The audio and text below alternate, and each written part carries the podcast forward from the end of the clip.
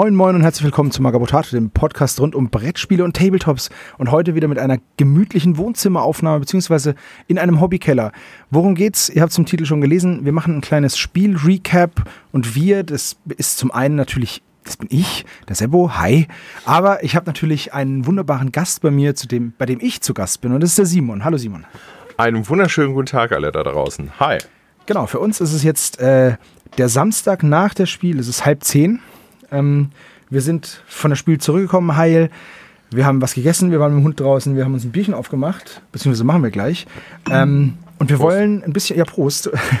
und wir wollen ein bisschen mit euch über das reden, also wir unterhalten uns über das, was wir heute auf der Spiel so erlebt haben. Ein bisschen so ein, so ein Mini, so ein Mini-Loot. Prösterchen. Und ähm, wir wollen euch daran teilhaben lassen, genau. Zuallererst einmal muss man, glaube ich, sagen, es ist, äh, wie der Gitarrenlehrer von meinem Sohn immer sagt, äh, Tasse voll. Ja. Also ich weiß nicht, wie es dir geht, aber ich weiß, dass irgendwann dieser Begriff von es passt einfach nicht mehr in den Kopf, es geht einfach nicht mehr, mehr rein in den Kopf, ja. erreicht war. Ich, wir haben mit irgendwelchen Leuten gesprochen und ich dachte irgendwann so, ey, was hat er gerade gesagt? Ich kriege es nicht mehr mit. Ja, ja wir haben ähm, ähnlich wie das auch auf der Taktika der Fall ist, haben wir vor allem viel mit interessanten Menschen reden dürfen, ähm, uns mit vielen Hobbyisten austauschen können, ob das jetzt Händler waren oder ganz normale Hobbyisten wie wir, ähm, die halt einfach miteinander ins Gespräch gekommen sind. Es war eine super Stimmung auf das Spiel, obwohl sie knackvoll war. Ja. Also heute war, puh, heute war eng und warm in den Hallen, aber es hat sehr, sehr viel Spaß gemacht. Und äh, wir wollen jetzt so ein bisschen diese gute Stimmung, die wir selber auch haben, noch ein bisschen an euch weitergeben und einfach mal so ein bisschen durchgehen, was wir uns gekauft haben und vor allem ein paar interessante Geschichten dazu erzählen. Genau. Weil uns sind ein paar coole Sachen widerfahren und die wollen wir auf jeden Fall mit euch teilen. So, ich würde sagen, ich fange einfach mal an, weil ich war ja. gestern schon auf das Spiel, da warst du leider noch nicht dabei. Und ähm, da habe ich mir bei Archon Studios ähm, Shira gekauft. Shira of Swiftwind als limitiertes Modell. Limitiert ist aber auch nur so mittelrichtig. Es ist halt ein Show-Exclusive, das heißt, es gibt es halt nur, wenn Archon auf einer Show ist. Aber dann gibt es es halt immer. Also tut, tut euch den Gefallen und kauft euch dieses Modell während einer Show, ruft jemanden an, der für euch hingeht und es holt, kauft es bei Archon im Shop, aber achtet auf das Porto.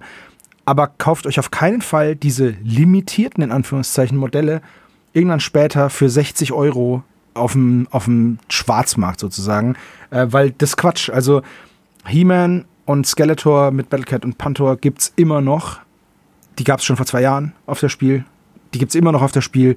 Die Shira wird es auch noch geben. Es sind, es, die Modelle sind in rauen Mengen da. Es ist keine Notwendigkeit, unendlich viel Geld auszugeben für das Püppchen. Das gibt es nächstes Jahr wieder. Das Schlimme ist, man befeuert da einfach einen Markt mit, der vollkommen unnötig ist. Es war irgendwas anderes, was heute auf der Spiel exklusiv äh, verkauft worden ist. Ja, so ein, also es gab, es gab mehrere Sachen. Es gab mal dieses Lokana-Ding, da reden wir gleich drüber. Oh ja. Ähm, und es gab auch noch äh, für Star Wars Legion ähm, so ein, so ein äh, irgendwie so ein Diorama-Ding oder irgendwie ja. sowas. Also irgendwas Star Wars, Star, Star Wars Legion ist ja immer so eine Sache, wo, wo, mhm. wo Leute, äh, oh, es ist super limitiert und dann ähm, kannst du das am Tag selber schon irgendwie auf Ebay Kleinanzeigen fürs Fünffache irgendwie bekommen. Das ist genau. der letzte Scheiß, weil es heißt eigentlich nur, dass da jemand das gekauft hat und nicht gemerkt hat zu Hause, oh Kacke, ich habe mir zwei davon gekauft, mhm. was mache ich damit im zweiten halbes Jahr später, sondern da hat sich jemand das absichtlich gekauft, um das dann für den x-fachen Preis irgendwie wieder ja zu verkaufen.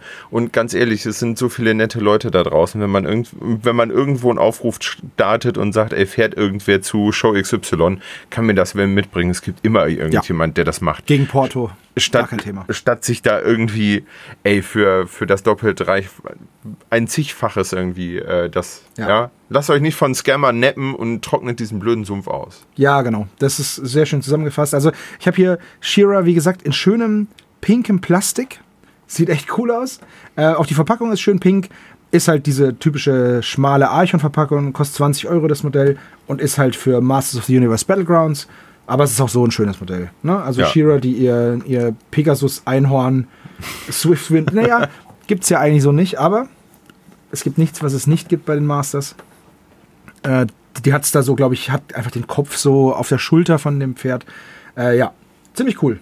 Schönes Modell, es ist halt ein weiteres, um die Sammlung zu komplettieren. Ich habe bisweilen, bisweilen habe ich noch alle Modelle, die es gibt, mir zum Zeitpunkt gekauft, als sie rausgekommen sind. Das ist verschmerzbar. So alle halbe Jahr kommt ja irgendwie eine Wave oder was und dann sind es so 30 Euro für, für beide Modelle, die da rauskommen. Also meistens sind es halt zwei Boxen, eine gut, eine böse oder halt jetzt letztes Mal kam ja die Battle Ram und äh, ja, also man kommt noch mit.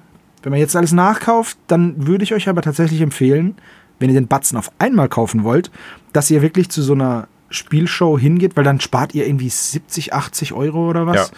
Irgendwie sowas um diese, diese Bundlepreise auf der Messe, die lohnen sich schon, ja. Ja. So, willst du mal erzählen, wie es gestern gewesen ist? Äh, ja, gestern habe ich, äh, war ich mit meinem Freund Olaf und Enno unterwegs. Wir sind ein bisschen über die Spiele gelaufen, haben ein paar Sachen ausprobiert, unter anderem ein Kleinod, das ich heute auch dem Simon noch mal kurz gezeigt habe. Und das heißt Rimrats. Jetzt gleich der Dämpfer vorneweg. Rimrats gibt es noch nicht, ähm, denn das habe ich gespielt in dieser äh, Prototypen-Allee. Und Rimrats ist ein Spiel von ähm, zwei wirklich coolen Jungs, dem Oliver und dem Nicola aus Berlin.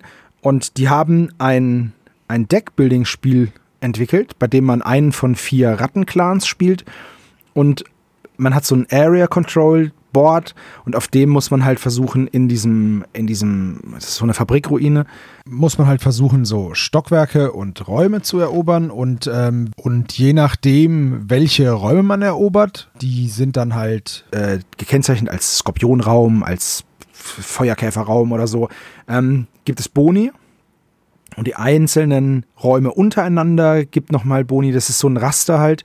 Und man muss dann eben mit seinem Rattenclan versuchen, da die Vorherrschaft zu erreichen. Und das geht halt über ein Deck, bei dem man sich Karten kaufen kann. Das Geld dafür, das heißt Snash, das sind so, so Süßigkeiten, so Bonbons, die muss man sich halt erst verdienen. Und das geht durch äh, Deckmechaniken. Und damit kann man dann weitere Karten kaufen. Und ähm, ja, die Karten werden aber von Runde zu Runde rutschen die auf so einer Skala nach unten und die Skala geht halt von 0, 1, 2, 2, 3, 4. Das kosten die Karten und die rutschen aber immer nach. Wenn man die unteren wegnimmt, rutschen die von oben runter. Und ähm, bis sie unten rausfallen, wenn man sie nicht kauft. Ja, geiles Spiel. Ich glaube, aus dem, äh, ihr hört, Sebo ist hart begeistert ja. und der hat, äh, glaube ich, er hat mir gestern Abend zwei Stunden davon erzählt und heute auf der Spiel haben wir nochmal lange darüber gesprochen. Ähm, wen das interessiert, ja. Kickstarter, noch nicht, nee. no, noch nicht, ist, ist in Vorbereitung. Vielleicht, vielleicht. Also die suchen, die suchen gerade, eigentlich suchen die gerade einen, einen Publisher, der das für die macht weil sie halt einfach nur ein Spiel im Regal haben wollen. Die wollen da nicht mal was dran verdienen oder sagen, ja, ist uns egal, wir wollen einfach nur das coole Spiel im Regal haben. Aber wenn ihr die unterstützen wollt, dann könnt ihr auf rimrats.com, also Rim wie das Outer Rim, also R-I-M, Rats, ein Wort.com, deren Newsletter abonnieren und damit gehen die dann halt zu irgendwelchen Verlagen und sagen, guck mal, es interessieren sich Leute für unser Spiel. Und da könnt ihr alles nochmal nachgucken, wie das Spiel funktioniert und so. Ähm, das ist wie gesagt im Aufbau. Die haben auch einen Instagram-Account, dem könnt ihr folgen. Ähm, ja, ich verlinke euch das alles hier unten drunter. Es ist auf jeden Fall ein Blick wert. Ich kann es gar nicht so cool erklären, wie das Spiel wirklich war. Aber der Olaf hat es auch mit mir gespielt und der Enno. Und die fanden es voll geil. Und wir haben voll Spaß dran gehabt. Und die Jungs sind auch mega gut. Das, was interessant bei der Sache war, wie ich fand, zu hören, wie wichtig Instagram-Follower sind. Ja. Für so ein kleines Projekt, wenn die zu einem Verlag gehen, sagt der Verlag so, ja, habt ihr eine Instagram-Seite? So, ja, nein, vielleicht. So bei, bei Nein geht wieder nach Hause, bei vielleicht äh, dürfen wir auf der Türschwelle stehen bleiben. Und wenn die Ja sagen, dann kommt die nächste Frage, ja, wie viele Follower habt ihr denn? Und das ist ein Entscheidungsgrund, dass ein Verlag sagt, äh, interessiert mich oder interessiert mich nicht. Also wenn das jemand hört und äh, den äh, lustiges Rattenspiel supporten will, dann es ist wirklich einfach, äh, auf Instagram irgendwem zu followen, ähm, auch wenn man die Plattform selber nicht nutzt. Ja, ich finde es auch krass, dass das tatsächlich ein Kriterium geworden ist. Ne? Also die, die haben tatsächlich dann gesagt, naja, es, die haben das mitbekommen am Nachbartisch irgendwie, ja, das sind noch nicht so viele. Und dann war das Interesse des Gegenüber halt erloschen. Und das, das finde ich halt auch so schade, weil das ist ja auch so eine fiktive Zahl. Ja, okay, da hat halt einfach mal einer auf Like oder auf Follow gedrückt. Aber anscheinend ist es tatsächlich wichtig und mit ein, also nicht nur natürlich, aber mit ein Entscheidungskriterium, ob ein Projekt interessant ist für einen Verlag. Also es war mir auch nicht bewusst. Und in letzter Konsequenz ist es dann wieder eine monetäre Entscheidung, weil du dir bei irgendwelchen Bots ja rein theoretisch auch Follower kaufen kannst. Ne? Und ja. dann ist es halt vollkommen Pupe so. Ähm, egal. Äh, ja. Raus aus der Meta, ähm, rein in die warmen Pantoffeln. Ähm, was gab es denn noch Schönes? Ach so, noch eine Sache, ja. die ich noch vorher loswerden wollte. Diese äh, Ellie, die war dieses Jahr zum ersten Mal so groß wie nie zuvor. Also mhm. ich gehe seit Jahren auf die Spiel, ähm, außer der Corona-Pause und dass es so eine dezidierte äh, Creator Alley gegeben hat, ähm, kann ich mich nicht dran erinnern. Ähm, kann es natürlich gegeben haben und ich habe sie nicht gesehen. Die Spiele ist riesengroß, ich, aber ich war das. letztes Jahr da und da war sie einfach nicht schön. Das waren halt in irgendeine, in irgendeine Seite gedrückt und jetzt waren die richtig mit so einem grauen Teppich unten drunter. Das war auch richtig schön markiert mhm. so. Und da hatten die, die Leute dann, klar, kleine Tischchen, also so Bierbänke nur in der Breite, aber es konnte halt jeder so sein Spiel präsentieren und das war wirklich cool. Und da waren Spiele dabei. Meine Güte, sahen die gut aus. Ähm, ja. Wie hieß dieses Drachenspiel? Da gab es ein Spiel mit Drachen. Age Karten. of Sorcery. Genau, oder genau. Und das waren, das waren, nee, nicht Drachen, ich sag was Falsches. Dinosaurier. Magische Dinosaurier. So nämlich. Ja. Also das war schon richtig cool, so mit den Leuten, die das Spiel sich ausgedacht, entwickelt haben. So der eine, der der Typ von Age of Sorcery war, kam aus dem Kreativbereich, hat sich gedacht so, hey, ähm, ich zeichne irgendwie lustige, äh, magisch begabte Dinosaurier und hat dann halt dieses ganze Spiel komplett fertig gemacht. Das sah so aus, als wenn man die Box hätte kaufen können. Ja. Richtig geiler Scheiß. Ähm, und es ist einfach mega cool, so eine, so eine ganz, ganz flache Hierarchie irgendwie zu haben. Früher war das immer so, man hatte mal Glück, irgendwen am Rand zu treffen. Ich habe die Jungs von äh, Lobotomie ähm, getroffen, bevor die mit äh, Titan Forge äh, zusammengearbeitet haben. Da hockten die in der Ecke, das war ganz cool, aber da musste man nicht wirklich suchen. Und so waren die alle nebeneinander zentriert. Das war wie so eine kleine Community, das war richtig mega. So. Ja, das leitet auch gleich über. Kleine Firma, wir hatten heute ein richtig cooles Gespräch. Dazu kommt später bestimmt noch mal was. Ähm, aber mit dem, mit dem Mann hinter Remarkable Miniatures. Wem das noch nicht sagt, das ist eine sehr, sehr kleine Geschichte noch. Es sind bisher drei Miniaturen. So. Aber diese drei Miniaturen sind halt geil.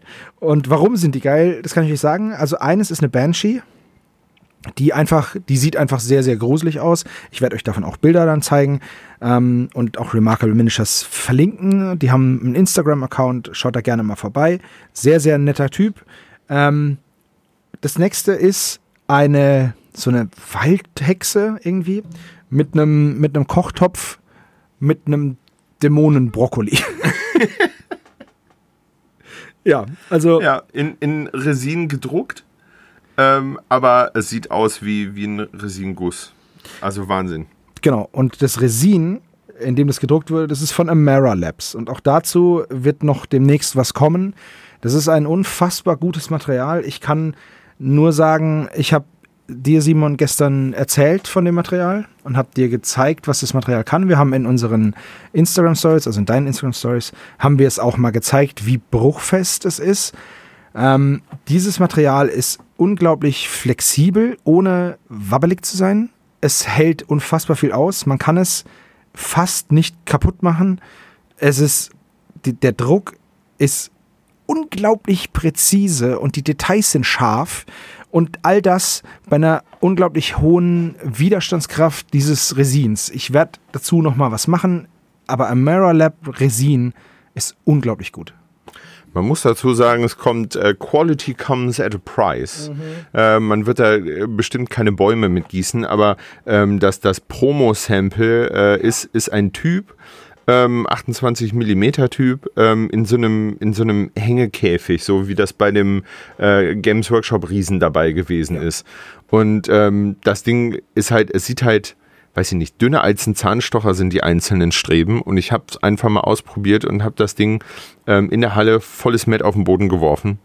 Ähm, und es ist einfach nichts passiert. Das war total krass. Ja, das ist, dieses Material ist einfach technisch auf so einem hohen Level. Ähm, Flasche kostet halt aber auch im regulären Verkauf wohl 78 Euro so. Mit einem Liter.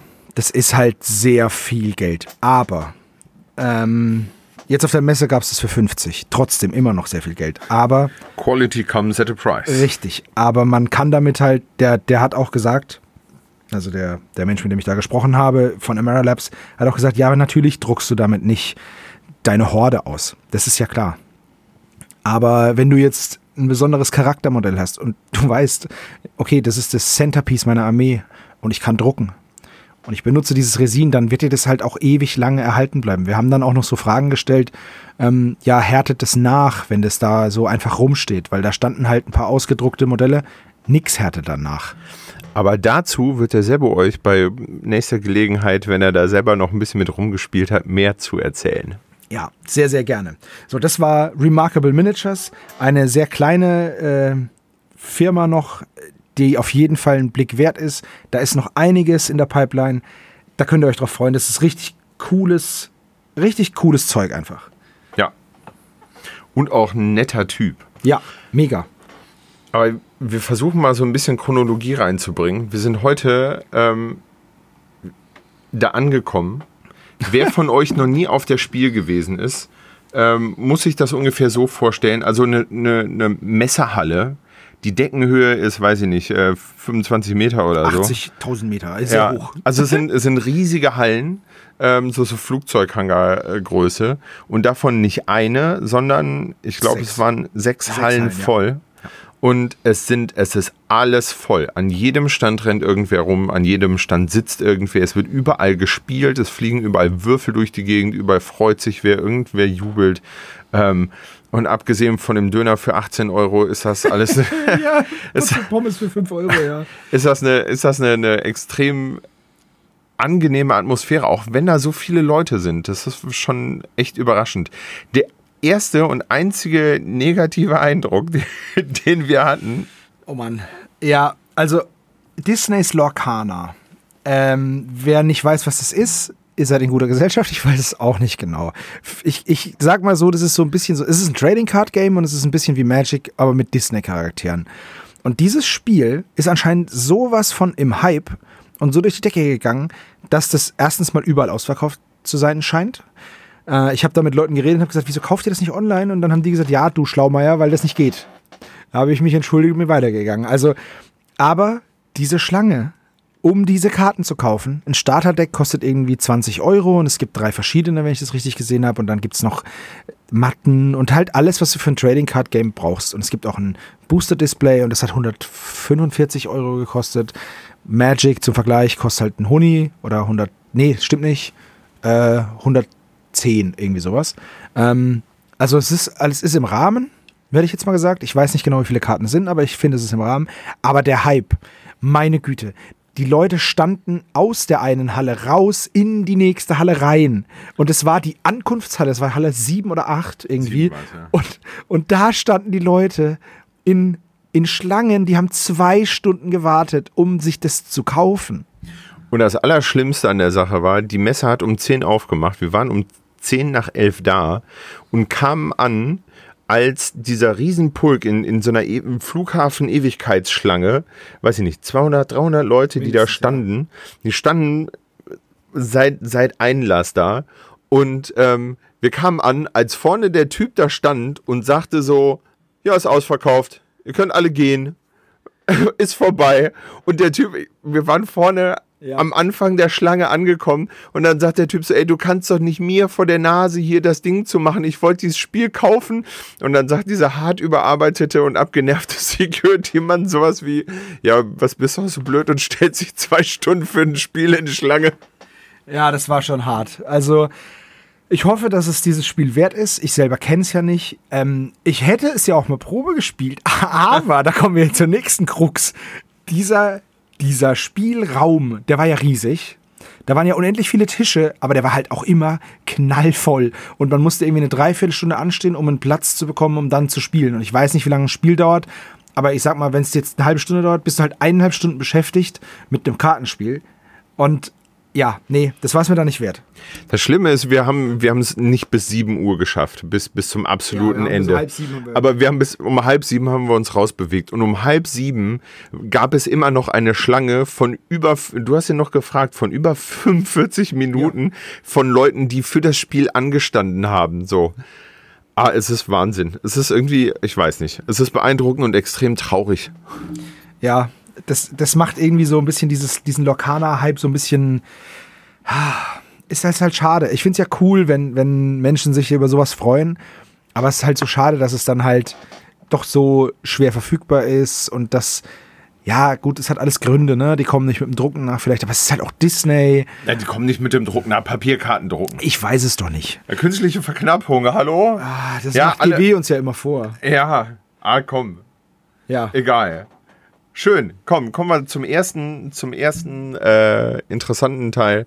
Ähm, wir sind durch die äh, Brettspielhallen durchgeschreddert ja. ähm, und sind irgendwo hängen geblieben, äh, wo das große Schild von Warlock Games stand. Und ich habe mir gedacht, hä? Normalerweise hat Warlock Games immer so einen mittelgroßen Stand in der Tabletop-Halle. Und jetzt stehen hier zwei so Mannequin mit so einem, mit so einem äh, halben Tisch. Mit so einem halben Tisch da irgendwie rum. Was, was ist hier los? Ja, turns out, ähm, Vanguard Normandy heißt das kommende Spiel und die hatten eine kleine Demo dabei. Und zwar ist das, da wird ein Kickstarter nächstes Jahr im Sommer online gehen. Und äh, das ist praktisch Bolt Action in ganz klein. Also so, ich hätte gesagt, es ist so 6 mm. Man spielt es halt auf dem Hexfeld und man hat im Endeffekt, äh, es gibt verschiedene Karten, die halt realen Orten nachempfunden sind. Und das ist, glaube ich, jetzt Carentin oder wie das heißt, meine ich. Und ähm, es ist halt die Aufgabe der beiden Armeen, das sind jetzt Deutsche und Briten, ähm, diese Karte nach und nach zu erobern und durch die Eroberung strategisch wichtiger Punkte Ressourcen zu generieren und an und, und aufzusteigen sozusagen und dann die Armee immer weiter zu vergrößern und mit den Ressourcen, die man erobert hat, zu bezahlen und dann eben in die Schlacht zu ziehen gegeneinander. Es war halt ganz lustig, weil man zuerst halt so kleine, äh, man sieht halt die großen Panzer in der Vitrine und dann sagt er so, ey, wir haben aber auch kleine Panzer. So, ja, okay. Winzige, winzige Panzer. Ja, kleine Panzer und winzige Panzer. Ja, aber wie immer nette Leute bei Warlord Games. Ja, dann sind wir von einem Cthulhu-Stand zum nächsten gestolpert. Ähm, ja, Simon ist ja ein, ein absoluter Tentakel-Freak und deswegen haben wir erst bei verschiedenen so, so Game Manufacturing. Also es waren ganz viele asiatische Firmen da und glaube ich auch eine belgische, ähm, die einfach Spielmaterial herstellen. Und ich habe das so auch noch nicht auf das Spiel gesehen. Ich war aber auch erst einmal da und vielleicht habe ich es übersehen. Aber es waren unglaublich viele Hersteller von Spielmaterial da, also die mit den Spielen an sich nichts zu tun haben, die einfach nur die Dinge produzieren und die dann halt auch Produktsamples dabei hatten. Bei dem einen Stand haben wir so einen kleinen Zauberer bekommen, der, wie ich sagen muss, ähm, der, ist, der ist eigentlich ziemlich gut sogar. Also vielleicht klein bisschen verwaschene Details, aber für eine Brettspielminiatur, die es ja, ja ist, ist das super. Ja, also das habe ich, hab ich noch nie so wahrgenommen, dass halt so viele ähm, Hersteller, also Brettspielhersteller ähm, so äh, gab. Ähm, ich konnte ein, äh, ein Sneak Peek auf meinen geplätschten Kickstarter von äh, Cthulhu Death May Die, ähm, der hoffentlich Ende des Jahres ausgeliefert wird, erhaschen. Ähm, und die haben einfach gezeigt, die zeigen an diesen Ständen, was ihre Drucker können und was ihre Spritzgusstechniken können. Und genau, da war nämlich auch noch eine kleine Spritzgussform da, ne? Mit den Armen. Ja. ja. Also wieder, wieder, weiß ich nicht, in so einer ähm, Zigarettenschachtel großen Metallblock äh, Form dann so ein, so ein Arm für so eine Brettspielfigur äh, gegossen wird. Das ist schon krass, auf der einen Seite krass zu sehen, auf der anderen Seite, wenn man halt an, an die ähm, Creator Alley, von der wir eben sprachen, denkt. Äh, wenn die waren die, übrigens nebeneinander. Ja. Die waren so Rücken an Rücken, ja, ja wenn die sich dann mal treffen ähm, und halt aus Testspielen rauskommen um, und ihrer, in ihrer Pause mal um die Ecke laufen und übereinander stolpern, das ist halt ganz geil an so einem Event, da kann man cool netzwerken. Ähm, und auf der anderen Seite sieht man einfach, wie krass fließend der Übergang zwischen Brettspielen und Tabletop, zumindest was die Detailgrad der Miniaturen angeht, geworden ist. Das ist vollkommen irre. Ja, absolut. Dann haben wir noch so ein kleines, also was heißt klein? Dann haben wir einen Stand entdeckt mit einem Spiel, Das heißt äh, Horror äh, on the Orient Express. Und es ist so ein Cthulhu-eskes Spiel, bei dem man ähm, irgendwie also wir haben es nicht gespielt, weil es sah auch sehr groß aus, aber das Spiel besteht aus, einem, aus dem Orient Express, aus dem Zug. Und in dem Zug passieren schlimme Dinge, wie man uns gesagt hat. ähm, aber das muss so sein. Und es ist ein Cthulhu-Spiel, im Orient Express. Das werde ich mir auf jeden Fall nochmal genau anschauen, weil eigentlich hat es genau die Knöpfchen gedrückt bei uns beiden. Ne? Ja, ich, ja. ich liebe Mord im Orient Express. Ich finde, es ist einer der geilsten Agatha Christie-Fälle überhaupt. Ich mag die Verfilmungen. Ich finde es total toll. Ich mag diesen Zug. Ähm, und bei dir ist ja, Cthulhu ist ja hier überall allgegenwärtig, sage ich mal. Wir sitzen hier gerade in so tentakeligen Sesseln, total geil. Und, und ähm, dieses, das, das vermengt könnte uns beiden gefallen. Also ich, ich, glaube, wir sollten uns das mal anschauen, weil ähm, es sah auch super hochwertig aus. Sie hatten ein richtig ja. geiles Artwork. Ähm, auf, dem, auf dem Cover vorne drauf ist halt so ein Dämonenzug, Zug. ja. Dämonendampflok. Total cool. Also ja, guckt da mal, guckt, da, guckt euch das mal an. Wir haben nicht viel davon gesehen. Aber ähm, allein das Brettspiel, also es läuft unter Brettspiel, ja. aber man hat halt den, den Orient Express als ähm, Spielbrett. Also genau. das Spielbrett ist halt sehr lang, aber dafür nicht so breit. ähm, ja. Und man hat halt die, die Abte Waggonabteile und so. Also es ist schon sehr, sehr cool. Ja.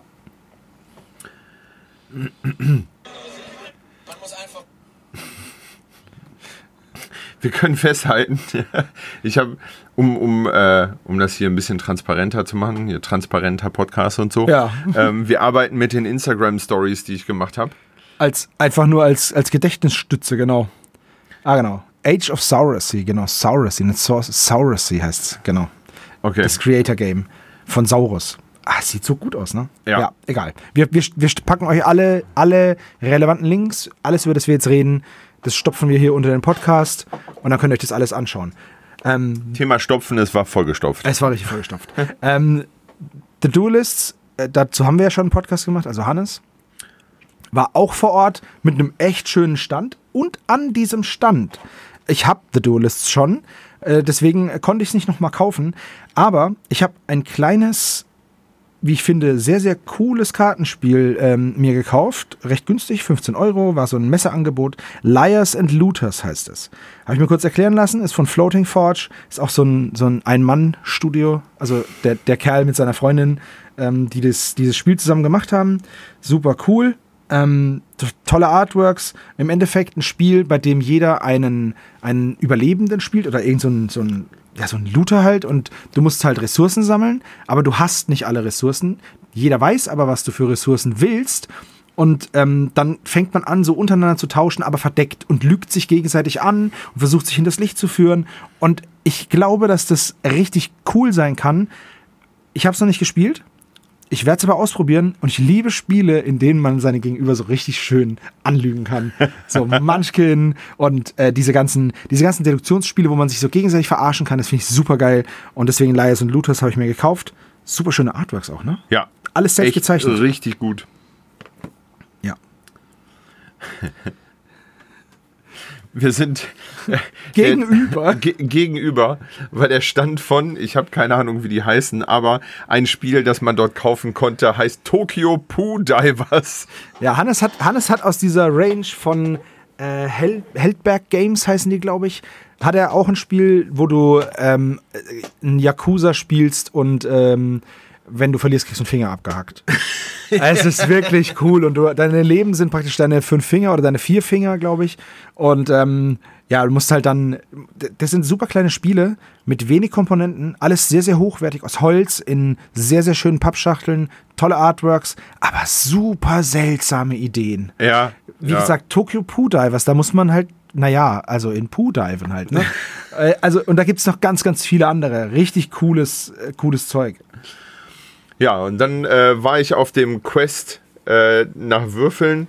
Ähm, oder um Würfel zu finden. Äh, auf der einen Seite kann ich nie genug zehnseitige Würfel finden ähm, und haben, weil zehnseitige Würfel kann man immer super für Necropolis äh, mhm. gebrauchen. Ähm, und auf der anderen Seite habe ich noch äh, ein, ein weiteres Würfelset für ähm, Fishing 28 äh, gekauft, weil ich gerne mit meinem äh, Sohn spiele. Und noch mehr Würfel für ein Spiel, das ich gerade mir mit meinen Jungs ausdenke. Ähm, ich habe sehr viel Geld für Würfel ausgegeben. Es ist erschreckend, wie viel Geld man für Würfel ausgeben kann. Ja, ich auch. Meine sind alle pink. aber die sind, äh, komm schon, die sind schon sehr, sehr hübsch. Ja, hübsch sind die. Schön pink. Die sind aber auch mega männlich. ja, das kann man halt, wenn man, wenn man seiner Männlichkeit bewusst ist, kann man super gut pinke Würfel kaufen. Ja, ich finde auch. Ja, ich habe Ja. ich hab den ganzen Regenbogen gekauft. Es stimmt. Wir waren noch bei The Drowned Earth. Ähm, Ein richtig geiles Spiel. Ähm, Du Ein- warst von den Dinosauriern sehr angetan. Ja, die, die Modelle sehen einfach mega hammermäßig aus. Also, ich weiß nicht, äh, an der Stelle können wir liebe Grüße an die Potties schicken. Ähm, Die haben, glaube ich, irgendwann mal was mit denen gemacht. Oder waren es die Dysonauts? Wir können einfach jeden grüßen. Wir grüßen alle da draußen. Aber irgendein anderer Podcast hat mal was mit, mit The Drowned Earth gemacht. Ähm, Dinosaurier, die in einer postapokalyptischen Zeit wieder ähm, mit allem Möglichen durch die Gegend krebsen. Ähm, das war schon ziemlich. Ja, aber auch, aber auch Gorillas und, und Menschen auch noch und Echsen, die aber keine Dinosaurier sind und ganz, ganz viele Fabelwesen, also nicht Fabelwesen, sondern so, so Fantasy-Wesen halt. Ja. Richtig schönes Spiel, ähm, hat so ganz viele Parcours-Elemente, sehr kleine, dafür sehr vertikale äh, Maps. Ähm, mit vielen Räumen, Brücken, irgendwelchen Abgründen, die es zu überspringen gilt. Man kann auf den Gegner draufspringen und ihm gleichzeitig ins Gesicht treten. Das geht.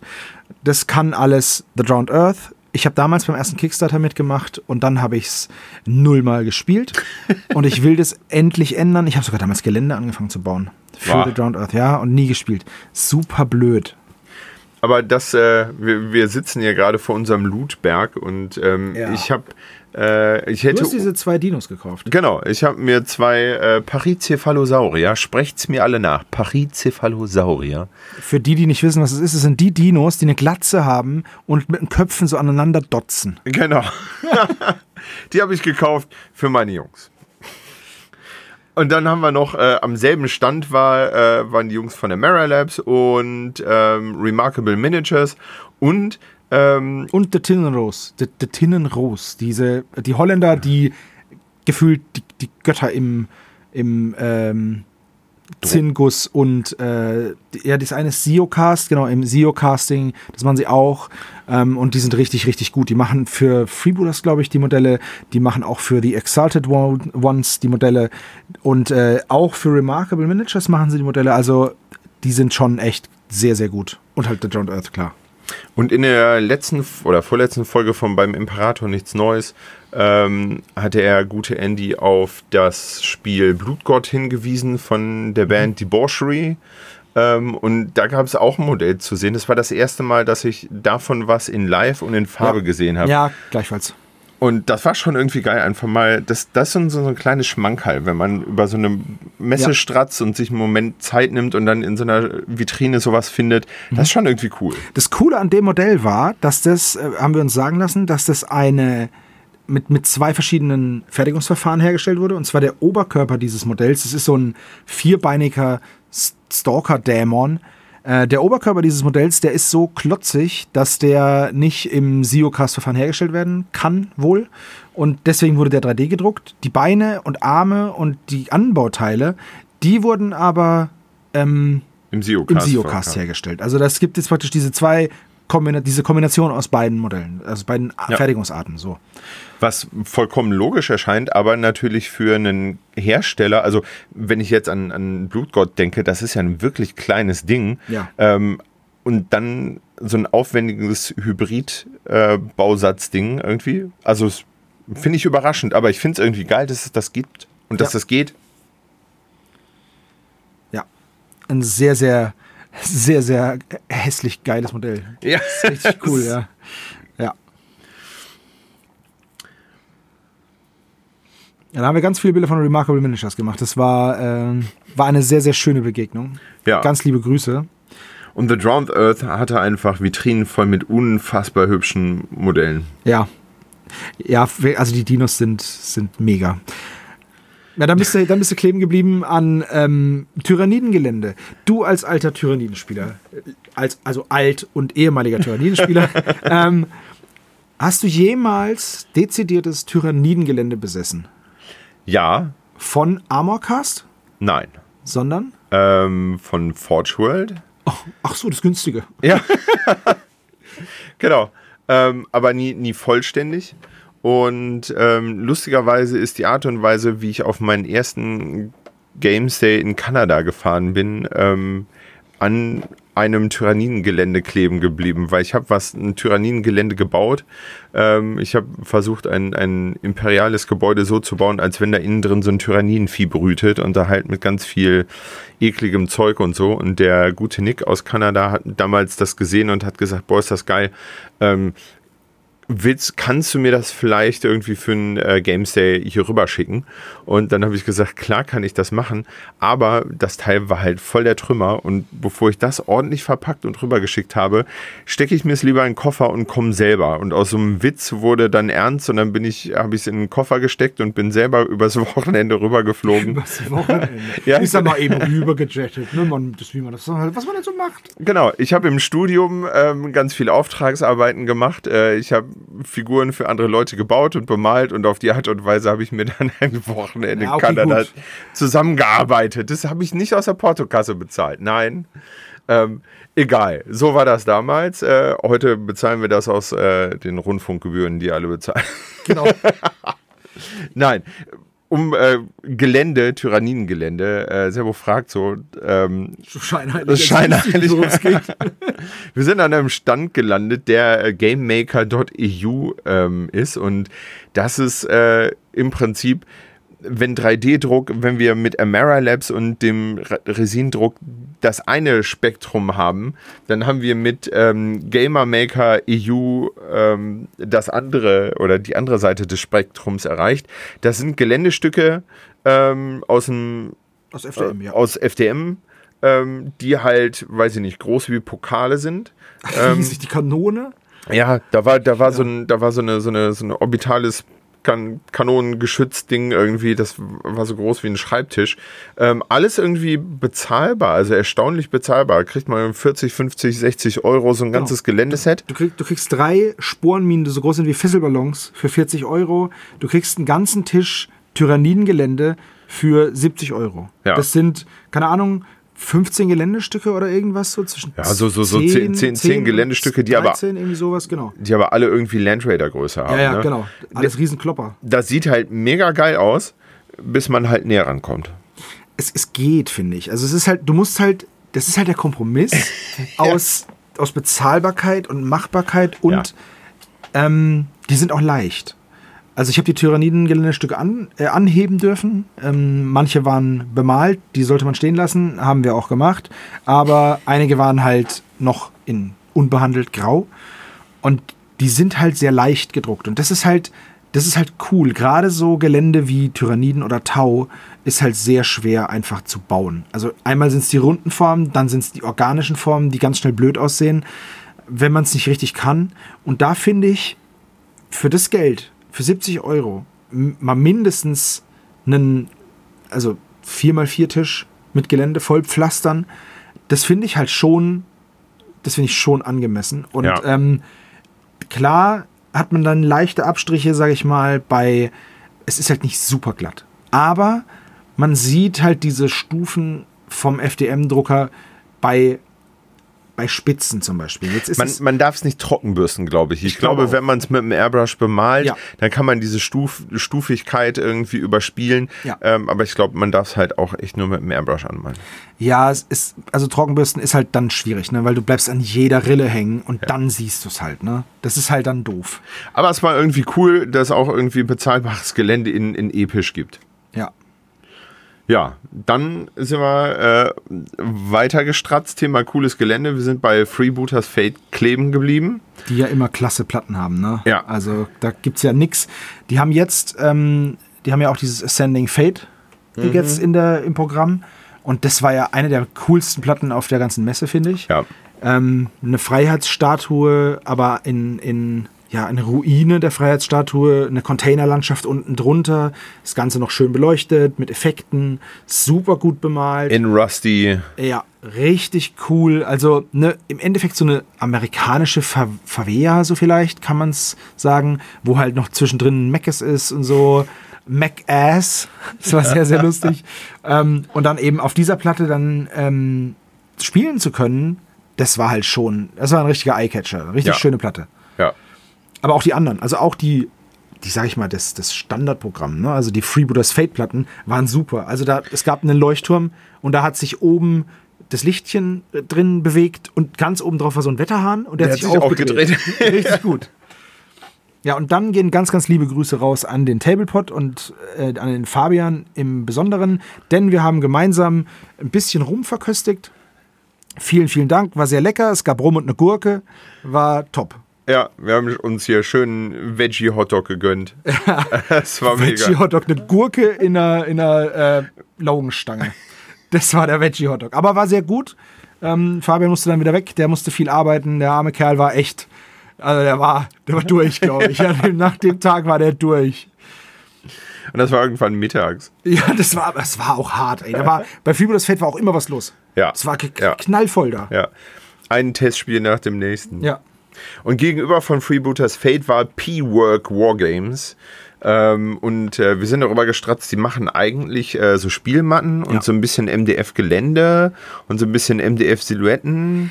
Das habe ich aber auch noch nicht gesehen, ne? Die haben, die haben Silhouetten von Kreaturen gehabt, oder von, oder von Helden oder von Dorfbewohnern aus MDF gelasert. Einfach so Standees für echt bezahlbar. So zwölf Modelle, zehn Modelle in Anführungszeichen für 7,50 Euro oder was. Und ich sag mal so, für meine Ehe oder meine damalige Rollenspielrunde, die es immer noch gibt und die immer noch existent ist, ähm, hätte das gereicht, weil wir nie mit Modellen so wirklich gespielt haben. Das war uns viel zu viel Aufwand. Wir haben halt immer nur so Pinöpel rumgeschoben und haben gesagt, ich bin das schwarze Ding ich, oder ich bin das grüne Ding oder der grüne Würfel. Und dafür, für sehr schnell, sehr bezahlbar und ohne dass du es bemalen musst. Es reicht ja, wenn du es schwarz-weiß nebelst, zum Beispiel. Die, da gab es so, so Gespenster, die Sohle mit einem leichten Grünstich. Reicht vollkommen Ja. und du hast direkt ein haptisches Element auf dem Feld, ein dreidimensionales Element, das halt Ungefähre Größe angaben. Ja. es ist schon cool. Wir standen davor und haben uns überlegt, finden wir es jetzt cool oder doof? aber ich muss sagen, retrospektiv, ich finde es cool. Ich finde aber auch diese 2D bedruckten Standees, Vorderseite, Rückseite, die auf so Acryl, Acrylbögen sind, finde ich super charmant. Ich habe schon ein paar Mal überlegt, ob ich mir ein paar so zulegen soll. Und ich habe mir auch schon mal überlegt, weil es gibt ja diese Paper Armies, ob ich mir daraus vielleicht auch mal ein Team für zum Beispiel Brawler Kane, ich greife jetzt mal so aus der Luft, ähm, oder für, für Necropolis oder für, wenn man diesen Stil halt weiter verfolgt, kann das, glaube ich, wirklich cool sein. Aber ist halt, du hast halt das, nicht das Problem, dass du es verstauen und bemalen musst. Du kannst es aber auch nicht umbauen. ja. Na, schon Ja. kacke.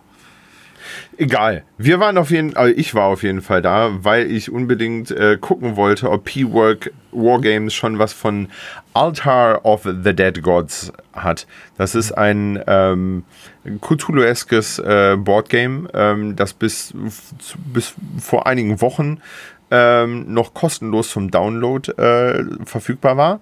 Ähm, der Paolo ähm, hat da viel Arbeit und Liebe reingesteckt. Das ist ein ganz cooles ähm, ja, so, so, so ein Skirmisher-System. Man spielt auch äh, auf einem Grid, aber ähm, hat halt sehr, sehr viel Flavor.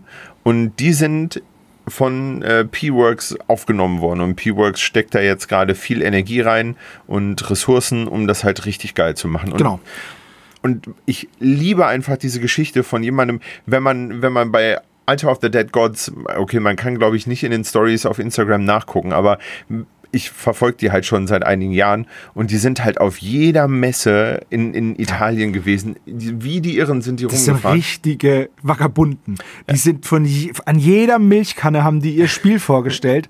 Und es ist halt, ähm, wie ich das richtig verstanden habe, unterbrich mich, wenn es falsch ist, aber man hat, spielt so eine Gruppe, die in einen, in einen unterirdischen Schrein eindringt und dort dann irgendwelche Rituale durchführt oder verhindert oder irgendwelchen Mummenschanz anstellt. So, und wie gesagt, vor ein paar Wochen gab es das noch frei verfügbar zum Download. Ich habe es mir auch dann nochmal gedownloadet, weil ich dachte, vielleicht gibt es ein Update. Ich habe das Regelwerk nämlich auch schon ein bisschen länger. Ähm, Und jetzt ist es aber weg. Das Coole daran ist aber, dass er halt eine Woche lang mindestens jeden Tag mehrfach gesagt hat, ey, ladet euch das runter. Noch ist kostenlos, aber bald ist weg. Wir können noch nicht sagen, warum, aber bald ist es weg. Jetzt wissen wir, warum. Ähm, P-Work, Wargames und, und Alters of the Dead Gods, das Team, arbeiten jetzt zusammen. Es wird ein Regelwerk geben. Es wird sogar Modelle geben. Äh, es ist miniaturenagnostisch, aber sie werden eine, wie hat er es genannt, eine, eine Richtlinie oder eine, eine, eine, eine Orientierungshilfe an Modellen veröffentlichen. So könnten sie aussehen. Ähm, es wird Matten geben, natürlich. Es wird Gelände geben, dezidiert dafür. Und ich bin sehr, sehr gespannt. Äh, du hast mir ja schon ein paar Mal davon erzählt. Wir haben es noch nicht gespielt, deswegen gab es noch kein Was ist Alter of the Dead Gods, aber es wird kommen. Ähm, ja, wir werden es weiter verfolgen. Du vor allem. Du wirst mich auf dem Laufenden halten. Und äh, ja, ist ein, ist ein sehr, sehr schönes, kleines, weiteres Indie-Spiel, das jetzt anscheinend den Sprung in die Professionalität schafft, nachdem sie unendlich viele Arbeitsstunden da reingeballert haben. Ja, und ich freue mich einfach für die ganze Truppe, die dahinter steckt und da so viel Energie reingesteckt hat, dass das jetzt irgendwie eine, eine Etage weitergeht. Weil ich glaube, ab irgendeinem Zeitpunkt kommst du als kleiner, als kleine Zwei-Mann-Klitsche einfach nicht weiter. Und dann brauchst du halt jemanden, der, der ja, Ressourcen hat und oder so, genau. Das ist ja das gleiche wie, ey, lass uns kurz rüberschwenken zu One-Page-Rules. Ja. Ähm, da waren wir dann auch noch, ich, hab, ich habe gestern, das habe ich nicht erzählt. Ich habe gestern mein allererstes One-Page-Rules-Spiel gemacht. Uh. Also Spiel ist zu viel gesagt, es waren zwei Züge, es war die Skirmish-Variante, Grimdark Firefights oder so heißt es, glaube ich, genau. Und da habe ich ähm, Robot Legion gespielt, also Necrons gegen Space Samurai, die wohl Space Marines sind. Ich weiß es nicht genau. Auf jeden Fall habe ich da One-Page-Rules mein erstes Spiel gemacht. Ich werde noch nicht dazu sagen, wie ich es jetzt fand, weil es dafür zu kurz war und ich mir keinen nachhaltigen Eindruck bilden konnte. Aber was cool zu sehen war, war der, der Chef hinter dem Ganzen war auch mit am Stand, hat Demos gegeben, war super nahbar. Ich habe nicht geschafft, mit ihm zu reden, weil er gerade halt im Demos, im Demos geben war und ständig mit der Community im Austausch. Cool war, dass man ein Modell einfach so umsonst bekommen hat, ohne irgendwas dafür tun zu müssen. Im Gegensatz zu anderen Ständen, wo du irgendwelche Newsletter abonnieren musst, irgendwas Würfeln, musst. liken, followen, genau. irgendwas. Da hat One-Page-Rules einfach gesagt, willst du ein Modell? Bitteschön. Ja. Und es gab ein, äh, es gab zweierlei, entweder so eine, eine Nicht-Sororitas oder ja. ein, ein Nicht-Skaven. Ja. Und äh, der Nicht-Skaven ist einfach, das ist einfach ein Modell, was ganz viel Geschichte erzählt. Und das ist schon echt, ich weiß nicht, ich, ähm, hab's ja nicht so mit diesem Beef zwischen äh, OPA und äh, 40K. Äh, 40K und dies und das. Ich bin ja ganz weit raus. Aber dieses, äh, dieses Rattenmodell von dem, der trägt auf dem Rücken eine Maschine, die ähm, irgendwie irgendwelche Granaten äh, produziert und die dann hinten so rausplöppen. Und es ist einfach ein cooles Modell, was ja. irgendwie cool aussieht und ganz viel Geschichte hat. Und umsonst war. Und um bester Preis. Bester Preis umsonst. Was letzte Preis? Null. Ja, war, war ein sehr schönes Erlebnis. Äh, ich werde weiterhin bei One-Page-Rules dranbleiben. Ich weiß, bisschen late to the party. Die Kollegen von den Dysonauts und auch die Tablepod-Jungs haben da ja sich schon drüber ausgelassen. Und ich habe mich dann zurückgehalten und mir gedacht, na gut, die haben ja schon alles gesagt. Und ähm, jetzt gucke ich mir das auch mal an. Und vielleicht mache ich dann auch, machen wir auch mal was zusammen. Wir werden es sehen. Ähm, ja, also es, ich finde es schon mal nicht doof. Das ist schon mal gut. es hat, es hat echt Spaß gemacht und es war, und es war auch wirklich schnell. Ähm, ich bin noch am überlegen, weil wir haben auch nicht mit so viel Regeltiefe gespielt. Es war jetzt halt einfach, nach meinem Empfinden, dass der Verwundungswurf halt weggefallen ist. Aber das kann ja nicht, das kann ja nicht alles sein. Also ich finde, ich finde, egal was, egal was noch kommt, so OPR kann sich schon mal den Stempel aufsetzen. Magabotato Sebo findet es nicht doof. ja, das ist ein super Prädikat, ne? ja. Es gibt noch mehr Sachen, die ich nicht doof finde. Und zwar, und es überrascht mich selber, nachdem ich bei OPR war, war ich heute auch mit dir bei, bei den Jungs von von Games Workshop. Ja. Wir waren beim Evil Overlord ja. und haben mit jemandem geredet, der tatsächlich cool war. Und zwar mega geil. Also es gibt, ist ja jetzt kein Geheimnis, dass ich, ähm, okay, jetzt schiebe ich hier mal ganz kurz einen Werbeblock ein. Ich greife so ein bisschen vor. Ja, ähm, Werbeblock. Äh, der eine oder andere weiß, dass ich äh, seit Anfang, seit, seit einer grauen Weile ein, ein Tabletop AG ähm, für äh, China anbiete. Ähm, und äh, ich habe 15 Jungs, äh, nein, genau. Ich habe 15 Schüler innen und äh, davon sind 14 Mädels und ein Junge. Ähm, und, ähm, und ich, ich habe das äh, sehr kurzfristig erfahren, dass das möglich ist. Und dann ähm, habe ich äh, mich, mich ähm, umgehört in der Community und habe einfach unfassbar viel Liebe erfahren. Und äh, an der Stelle geht ein ganz, ganz warmer und lieber Schmatzer raus an ähm, den Felix von PK Pro, der als allererstes, ich habe eine E-Mail geschrieben an, äh, an alle möglichen Online-Händler ähm, und habe denen so mein Projekt vorgestellt und habe gesagt, so ob sie äh, sich vorstellen könnten, das ein bisschen zu unterstützen. Und ähm, ich habe die E-Mail rausgeschrieben, rausgeschickt. Eine Stunde später hatte ich eine Antwort von PK Pro ähm, und der Felix hat gesagt, ey, lass mal heute Abend telefonieren. Und dann war ich schon total geflasht. Und dann habe ich mit dem telefoniert und der war mega begeistert und hat mir im Prinzip gesagt, so ja, schreib eine Wunschliste und ich gucke, was ich davon äh, mach, machen kann. so Und ich habe einfach eine, eine, Wunschliste geschrieben, habe dem das geschickt und ich glaube am Mittwoch in der Woche drauf. Vor allem, was er machen kann, alles. Ja, alles. Also, es, ist, es war unfassbar. Also es war unglaublich geil. Und ähm, so PK Pro ah, ich kriege äh, schon wieder feuchte Augen. Ja. Ähm, das, war, das war schon mega. Dann hat sich äh, noch Kutami gemeldet, ähm, die mich mit äh, tonnenweise Figuren unterstützt haben, was auch riesen, ein 13 Kilo Paket ist hier angekommen. Meine Frau ist ausgerastet. Die hat gedacht, ich habe das Internet leer gekauft. Die hat gesagt, was hast du gekauft? Hier ist voll das Riesenteil angekommen. So, ich kann das nicht tragen. Der Postbote konnte es auch nicht tragen. Das war einfach Wahnsinn. Ähm, und äh, das war, das war riesig, das war cool. Und dann haben äh, die Dysonauts mir noch ein Care-Paket geschickt, was auch richtig geil war. Natürlich hat der liebe Sebo äh, mich auch unterstützt, was auch riesig ist. Das schieben schiebe ich aber noch ein bisschen vor mir her, bis ich das ausnutze. Vorher müssen meine kleinen Häschen äh, noch den Umgang mit Pinsel und Farbe ja, äh, meistern. Ähm, so, und auf jeden Fall mit, mit, der, mit der stolz geschwellten Brust eines äh, und dem, und dem Wind in den Segeln einer liebenden Community sind wir bei dem Typen von Games Workshop angebrandet. Wie so, wie so, eine, wie so ein Sturmlandeschiff sind wir da so, wir vorgerollt. Wollen euch jetzt mal was sagen. So, wir wollen, genau, ich habe gedacht, so, so, Freunde. Weil ich war letztes Jahr bei der Spiel, auf der Spiel bin ich da gewesen an dem Stand und habe mich kurz mit dem Typen unterhalten. Und das war mega sperrig und so, ah ja, und da muss er irgendwelche Tests machen und dies und das. Und ich habe dem zwei Minuten zugehört und habe gedacht, ja, nee, danke, weißt du, da, da, ich probiere es lieber anders. Ähm, weil dann ging es auch irgendwie um irgendwelche Rechtfertigungsgeschichten. Ich habe es irgendwie nicht verstanden. Auf jeden Fall war ich da ganz schnell wieder weg und habe gedacht, ich probiere es ohne den Primus. Ähm, was ja auch bis hierhin hervorragend funktioniert hat, dank der wunderbaren Unterstützung von all den äh, genannten. Ähm, und wir sind jetzt angebrandet und wollten dir mal ganz kurz ja. ein paar Takte sagen. So. Mit dem rechtschaffenen Zorn. mit dem rechtschaffenen Zorn äh, der, der freien Community einmal so ganz kurz die Lesebrille zurechtrücken.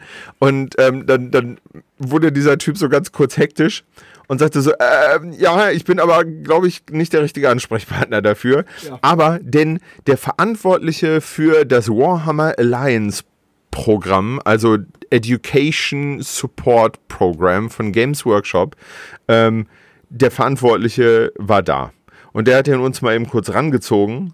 Und dann haben wir. Eine halbe Stunde mindestens. Dann haben wir locker eine halbe Stunde mit dem da geredet. Ja. Und ähm, ich glaube, die Quintessenz ist, ohne ganz tief in die Details zu gehen, wir waren beide mega angetan. Ja, sehr positiv überrascht. Jetzt ist es ja so, dass man GW an GW kann man ja vieles kritisieren. Ähm, wir waren jetzt auch nicht unbedingt so, wie dass man sagt, ach so, GW ist doch cool, ja, dann glauben wir dir das. Sondern wir haben einige Sachen hinterfragt, die wir jetzt leider, wir haben dann gesagt, okay, gut, da reden wir dann jetzt nicht drüber, das dürfen wir jetzt nicht. Ähm, aber wir können so viel sagen, dass ein, ein Verantwortlicher namens Jason Jason. Jason, ja, so. Da, der dahinter steht, der ähm, sich das zur Aufgabe gemacht hat, Schulen eben flächendeckend und weltweit sinnvoll zu unterstützen. Wir haben eine Zahl genannt bekommen, wie viele Menschen da jetzt oder wie viele Schüler und Schülerinnen da jetzt mit in diesem Programm sind. Das ist echt eine Riesenzahl. Wir haben uns erstmal um die Hälfte verschätzt und das war schon eine hohe Zahl. Ja. So, und ja, wir dürfen es leider nicht sagen. Wir haben es versprochen. Aber um es in, in a nutshell, ähm, den Support, den die da bringen. Natürlich, es ist Games Workshop, die haben finanzielles Interesse dahinter. Ähm, die wollen äh, fütter sie jung an, ne? Das ist aber. Der erste Schuss ist umsonst. Der, der erste so. Schuss ist umsonst, bla bla, genau.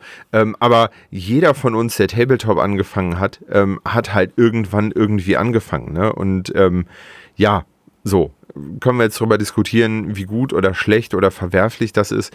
Ähm, es war einfach immens cool zu sehen, dass da nicht jemand steht, der da einfach ein super, ähm, ein super monetäres Interesse hinter hat, sondern der sich ganz, ganz viele Gedanken drumherum gemacht hat. Natürlich arbeitet er für eine Firma, wie gesagt, gar keine Frage, aber der hat irgendwann gesagt, also wenn man da mitmachen will, muss man bestimmte Kriterien erfüllen. Genau. So, und die sind ja transparent. Und eine von diesen Kriterien war, ähm, dass man ähm, einen ein Club haben muss an einem öffentlich zugänglichen Ort.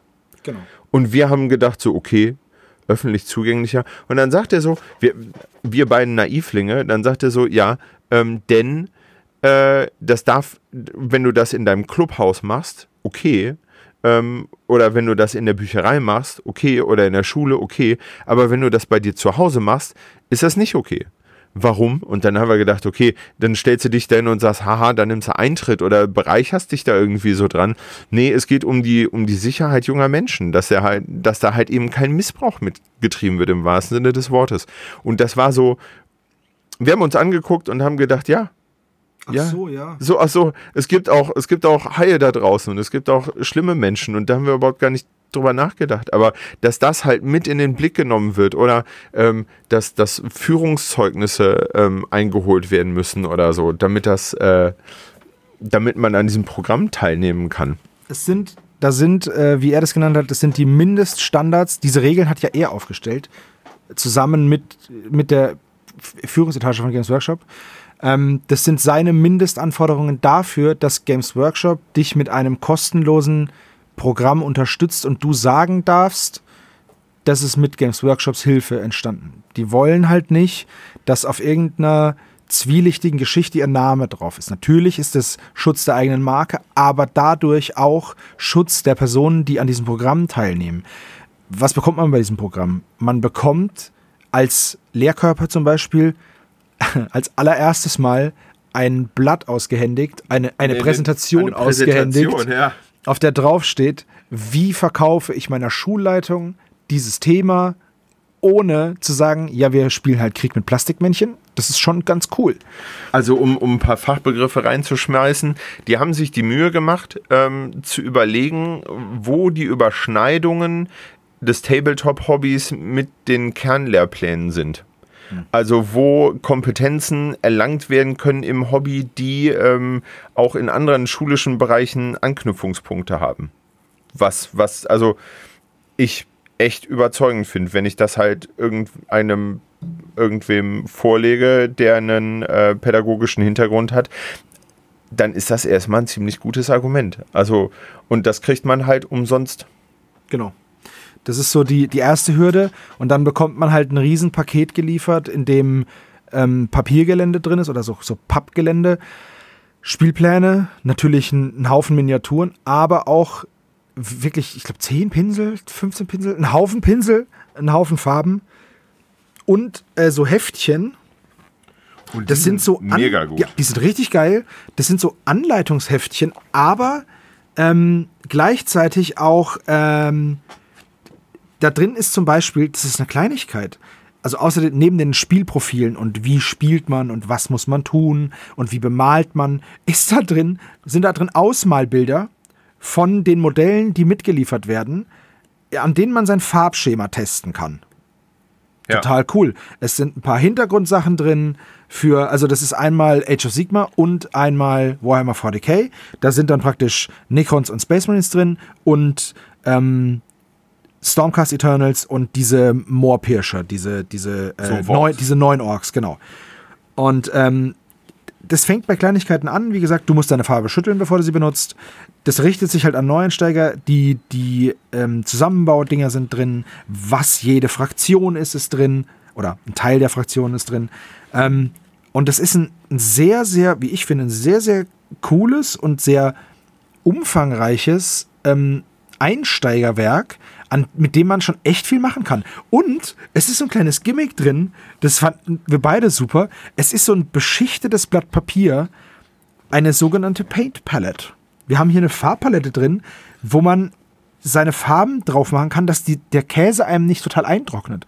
Da sind so kleine ausgegraute Felder drin, auf denen man die Farben halt, du kannst da drauf Aufträgt, machen. Ja und dann kannst du sie darauf verdünnen und es wird auch nicht, das weicht wohl auch nicht durch. Ich werde es testen. So eine, so eine, Plastikbeschichtung drauf. Genau. Und äh, da steht dann eben drauf, wie du davor bist. Zum Beispiel, verwenden Sie eine kleine Menge Farbe, waschen Sie regelmäßig Ihre Pinsel aus und Zeit zum Trocknen lassen. Das ist natürlich für uns Hobbyisten so, ach was, wirklich? Aber für jemanden, der halt, äh, deine Schüler, die sind halt noch nicht alt. Und die müssen ja alles lernen. Die müssen lernen, dass sie die Farbe schütteln müssen. Die müssen lernen, dass der Deckel, wenn man zu fest drückt, halt einfach durchs Zimmer fliegt.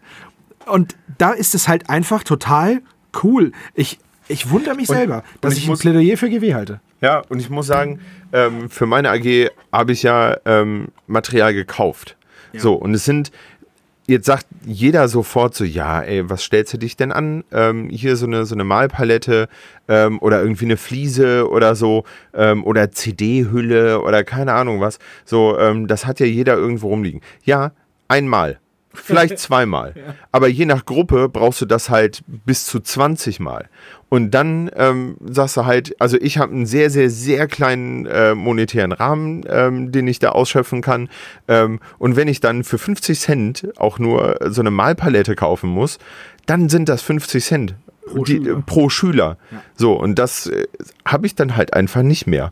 Und dann ist so, eine, so, eine, so ein foliertes Pappding, was einfach mitgeliefert wird, ist halt einfach, vor allen Dingen auch für mich als jemand, der das äh, vermitteln will, schon eine riesen Hilfe, weil da muss ich mir dann einfach keine Gedanken drüber machen. Ja. Dann ist halt einfach ein, ähm, ein, ein Schritt Arbeit mir entnommen. Genau. In Vorbereitungszeit. Und das ist halt mega cool. Also long story short, wenn ihr ähm, selber aus dem Bereich kommt, und es geht jetzt nicht nur um Lehrer, sondern es geht zum Beispiel auch um Jugendleiter von einem Jugendclub, einem Jugendzentrum, wie bei uns eins gibt in der Stadt. Wenn ihr irgendwie eine soziale Arbeit leistet und irgendwie eine, eine Jugendgruppe oder Schülern oder irgendwas ähm, dieses Hobby näher bringen wollt, dann könnt ihr euch tatsächlich an GW wenden. Und dann müsst ihr halt diese fünf, es sind fünf Punkte, die ihr erfüllen müsst. Ich bringe sie nicht mehr alle zusammen, aber eins davon ist einfach ein sauberes polizeiliches Führungszeugnis. Ein öffentlicher Raum. Wenn man jetzt eine Jugendgruppe hat, ist, hat man sowieso ein Jugendheim. Das gibt's überall. Oder ein Sportheim oder irgendwas. Das heißt, auch das ist ein öffentlich zugänglicher Raum. Und dann sind da halt noch so ein paar andere Sachen. Man muss gemeinnützig sein und darf sich daran nicht bereichern. Diese Gemeinnützigkeit, die lässt sich feststellen. Das ist gar kein Problem. Ähm, jeder Spieleclub ist im Normalfall, oder mein Spieleclub ist gemeinnützig zum Beispiel, da musst du halt ein paar Kriterien erfüllen. Aber wenn du jetzt eine Einzelperson bist, so wie ich zum Beispiel, und ähm, wir haben, wir planen gerade einen kleinen Spieleclub für Kinder in unserer Stadt, ähm, wo sich die Kinder regelmäßig treffen können, im Jugendzentrum. Und dann habe ich ihm das erzählt und er hat gesagt, ja, das ist genau das, worum es geht. Also genau das, wenn du jetzt noch ein polizeiliches Führungszeugnis hast, das sauber ist, dann schicken wir dir halt, keine Ahnung, wie viele Boxen du brauchst. Und die kosten halt 0 Euro. Also die kriegst ja. du umsonst. Ja. Und das ist schon, das ist schon überzeugend. Und was dieser Mann da gemacht hat, das ist ja alles auf seinem Mist gewachsen. Der hat diese Box designt, der hat das alles sich überlegt. Das ist schon bemerkenswert und das verdient auch Respekt. Und was auch meinen Respekt sofort erlangt, ist, wenn dir jemand zuhört. Ich bin nämlich hingegangen und habe gesagt, so, pass auf, ähm, hier diese Moorpirscher, Schleicher-Typen, so, ähm, die kriege ich ja in meiner Schulleitung nicht vorbei. Wenn er einer Bauchschlitzer heißt, Das ist das scheiße. Ja, das, das ist halt, das, das ist blöd. Und dann war der, hat er gedanklich sofort den Stift und den Zettel raus und hat sich sofort angefangen, da Notizen zuzumachen und hat gesagt, okay, ja, ja, okay, kann ich verstehen, ah, ist schwierig, ja, okay. Den Space Marines kann man die Beute nicht wegnehmen, aber ob es jetzt dieser Bauchschlitzer Moorpirscher sein muss, ähm, da können wir ja drüber diskutieren. Und wir haben auch ähm, über, über die Farben in dem Set äh, gesprochen. Und er hat einfach, er hat gesagt, ja, ich kann deine Argumente für andere Farben vollkommen verstehen, ähm, also aber ne? ich habe halt vorgeschlagen Kontrastfarben, ähm, weil ist auch egal. Ähm, und er hat dann aber auch vollkommen sachlich und plausibel dargelegt, warum die Farben so wie sie da drin sind, äh, drin sind. Und das war halt nicht so ein, ja, herzlich willkommen zu ISO, sondern da hat sich halt wirklich jemand unfassbar viel Mühe mitgemacht. Und das verlangt einfach meinen Respekt ab, wenn jemand sich Mühe macht, nicht mit dem Blick auf sich selber oder auf sein eigenes Portemonnaie oder so, weil GW, ja, natürlich, ob die jetzt da ah, komm, lass uns nicht über äh, monetäre Dinge diskutieren, aber der hat einfach gefühlt frei davon argumentiert und überlegt und entwickelt. Ja, richtig. Deswegen also Tatsächlich, ich hätte nicht gedacht, dass das hier nochmal unter dieser grün-weißen Fahne stattfindet. Ein, Shout, ein Shoutout an GW. Keine Ahnung. Also, das war wirklich, das, wie gesagt, wenn ihr irgendwas in diese Richtung macht oder plant, dann wendet euch tatsächlich mal auch an GW. Weil die euch tatsächlich helfen können. Mit Verrückt. Männchen und Farben. Verrückt. Das ist wirklich krass. Und so eine schöne Box. Also, da ist, da ist echt ein Haufen Zeug drin. Damit kann man schon, ich sag mal, so, keine Ahnung, fünf, sechs, acht Kinder kannst du damit auf jeden Fall bespaßen. Ohne ja. Probleme. Da hat jeder ja. was davon. Genau. Oh, viel GW jetzt, ne? Ja. Schnell zu was anderem. Ja, ich war bei Osprey Games, die waren gegenüber von GW und ich war erst total traurig, weil die hatten keine Bücher dabei und das heißt, die hatten auch nicht Award Transformed dabei. Super traurig. Aber ich habe mit den Leuten geredet von Osprey und ähm, ja, ich werde es jetzt bestellen. Sie haben sich entschuldigt, aber das Argument war einfach, die Bücher sind so schwer und wir müssen ja auch alles einführen und dann Zoll und so und dann haben wir sie zu Hause gelassen. Aber ähm, ja, super verständnisvoll auch, dass ich traurig war. Und dann habe ich, das war cool, weil ähm, ich habe dann mit einem geredet, der ist da Vertriebschef, glaube ich, gewesen. Nee, Marketing. Oder Marketing, genau, Marketingchef. Und der hat dann äh, gesagt, ja, ey, ich habe gerade auch meine, das ging ja sofort los, so von, habt ihr das Buch Nee, weil, ah, schade. Und dann, ach übrigens, wir sind ja beide Hobbyisten, wir reden ja. einfach über das Spiel. Ja. Und dann ähm, hat er halt angefangen, ja, er hat gerade seine Armee gebaut und habe ich halt gefragt, ja gut, okay, ich will auch unbedingt losbauen, aber das dauert ja jetzt, bis es da ist. Ähm, wie groß kann ich denn die Truppen machen und so? Und dann haben wir da rumgefachsimmelt, das war wirklich super cool und die ja. Leute von Osprey Games auch sehr, sehr nahbar. Absolute Hobbyisten, hat richtig viel Spaß gemacht. Und dann sind wir bei ähm, Artis Opus gewesen. Ich bin eigentlich nur hingelaufen, um einmal unfassbar teure Pinsel in die Hand zu nehmen. ja, ähm, das, eine Set. das eine Set irgendwie für äh, 30.000 Euro. Ähm, und dann habe ich gedacht, so, ich frage einfach mal so ganz, ganz blöd, wie, also einfach nur aus Spaß, wie viel Follower auf Instagram man denn haben muss, um ähm, ein Pinselset zu kriegen. Ja, und, die, und, die, und, die, haben tatsächlich eine fixe Nummer. Das hat mich sehr überrascht. Ja, die Nummer ist fünfstellig, so viel sei ich gesagt. ja. Und zwar nicht, also ja, die ist schon hoch. Aber die Pinsel sind auch von super Qualität und da ist ein, ein saß ein Maler und er hat da gepinselt und im Hintergrund stand so ein Brett mit so einer, ich glaube, es war so eine Malpalette oder irgendwie sowas, irgend so ein Brettchen mit Faux-Hammer drauf und dann äh, sagt der Kollege, ja, das ist übrigens er. So. Und da war ich natürlich, also wer, wer Folkshammer oder Fohammer nicht kennt, das ist ein Blog, der schreibt sehr viel über Warhammer, der schreibt sehr viel über das Hobby, der hat, der beleuchtet interessante Themen. Und ich fand es sehr, sehr cool, dass der da einfach so random da rumsitzt, gedacht hat noch, wir verarschen ihn, weil ich gesagt habe, ach, du bist es und mich voll gefreut habe, weil ich seine Sachen halt seit Jahren lese und er dann gedacht hat, ich verscheiße ihn und wüsste nicht, wer er ist.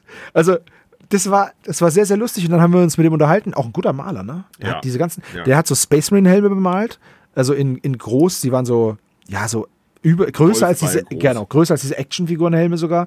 Und ähm, mit den Pinseln richtig, richtig gut. Also, ja, da haben wir dann ein bisschen Hobby-Fachsimpelei gemacht. Äh, der Chef von Artist Opus kam dann noch dazu und hat uns gezeigt, wie gut seine Pinsel sind. Ähm, wir haben da nämlich einen Trockenbürstpinsel in der Hand gehabt und du hast ja gefragt, ja, wie lange hält denn so ein Pinsel eigentlich, ne? Ja, und so ein Trockenbürstpinsel ähm, hält unfassbar lange.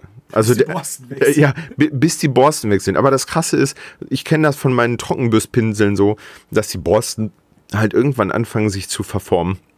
Und dann hat man halt auf einmal so ein, wie so ein, wie so ein Pusteblumenartiges Ding da irgendwie oder so. Ähm, und, dann, und dann tut man die weg oder keine Ahnung was. Aber ähm, die Pinsel von, von den haben einfach die Form behalten und die waren einfach die ganze Zeit weich, butterweich, der, der eins, der, der, das Besondere ist nur einfach, die werden halt einfach immer kürzer. Und, ja, weil die, und, weil die, weil die Borsten sich abnutzen. Genau, die, die brechen, aber ohne sich zu verbiegen, brechen die einfach ab. Und ähm, der hat uns einen Pinsel gezeigt, er sagt er, drei Jahre, glaube ich, ja, ist der schon in Benutzung. Der ist halt halb so lang wie, ähm, wie der ursprüngliche Pinsel. Ähm, aber der ist halt immer noch genauso weich. Der funktioniert halt genauso. Ja. Also Wahnsinn. Das ist schon krass am Ende kostet Qualität tatsächlich Geld. Es ist so verrückt. Aber ja, so war das. Also die Artis, Artis Opus Line ist unglaublich cool, ähm, wenn ich irgendwann mal gut malen kann. Dann kaufe ich mir vielleicht einen, einen Pinsel, weil der, ich sag mal so, der, den ich mir kaufen würde, wäre L oder XL. Das ist so dieser normal große Pinsel, den ich halt auch so benutze am meisten. Ich benutze ja gerade die Greenline von PK Pro, bin ich super zufrieden damit da wäre das Äquivalent dazu ein L oder XL, wahrscheinlich ein L-Pinsel von Artis Opus, aber der kostet halt um die 20 Euro. Und ähm, ich, ich weiß halt, dass ich nicht so gut bin, als dass dieser Pinsel einen Unterschied macht bei mir. Und deswegen äh, halte ich mich damit noch zurück. Also, wenn ich jetzt weiterhin dranbleibe und, und mal so richtig was male, dann vielleicht irgendwann mal. Aber das ist so ein, so ein sehr krasser Luxusartikel für Maler, die es richtig drauf haben. Bist du sicher? Vielleicht kaufst du dir für 20 Euro so einen Pinsel und auf einmal alles hm. Golden Team Standard. Ja, ja, klar. Angel, Angel Giraldes hat einfach ein bisschen Geld in die Hand genommen und zack, war er gut. Oder waren wir bei Gamers Grass noch? Ja. Ähm, richtig coole Tufts, das ist ja eh schon bekannt, aber ich habe vergessen, wie günstig die sind. 4 Euro für eine Packung Tufts. Das ist okay. Echt gut. Das ist ja. okay. War mal nicht lange, weil wir schon so viel Zeit verloren haben bei GW. ja. Dass wir ganz schnell weiter sind zu ähm, Infinity von Corvus Belly. Ähm, und das Krasse ist, die haben so, so Show-Exclusive-Sachen. Und ähm, die, die hatten die auf so einer Wand und. hatten. Hatten. Hatten. Also wir, wir waren. Es ist ja Samstag. Das ja. heißt, es war Donnerstag und Freitag und ich glaube, der sagte, sie waren Donnerstag schon ausverkauft. Ja, ja, war alles weg. Da, die Wand sah aus, als hätte da jemand die Sachen von der Wand runtergerissen. Ich habe gedacht, oh, ich nehme noch das eine Comic mit. Ähm, das war auch schon lange ausverkauft. Auf Spanisch hat es noch gegeben. ja, yeah. Sí, señor. Hasta luego, los decos lamelos. Aber was, ähm, was geil war, ist, äh, nein, was geil ist, ist immer noch Corvus Belly, äh, begeistert mich immer noch. Ich bin zwar aus dem Spiel Infinity selber schon seit einer ganzen Weile raus, aber vor x Jahren gab es auf dem Infinity Board irgendwann so, so Brainstorming-Ideas von der Chefetage von Corvus Belly. Corvus Belly ist ja sowieso eine sehr, sehr nahbare Truppe. Ähm, und die hatten Ideen für weitere Spiele auf äh, Napkins auf einer Weihnachtsfeier draufgemalt. Also auf, auf äh, oh, deutsches Wort. Serviette. Ser, ser, ser Serviette. Ist eigentlich auch ein französisches auch Wort. Ja, okay. ja, der Mundlappen halt, ne?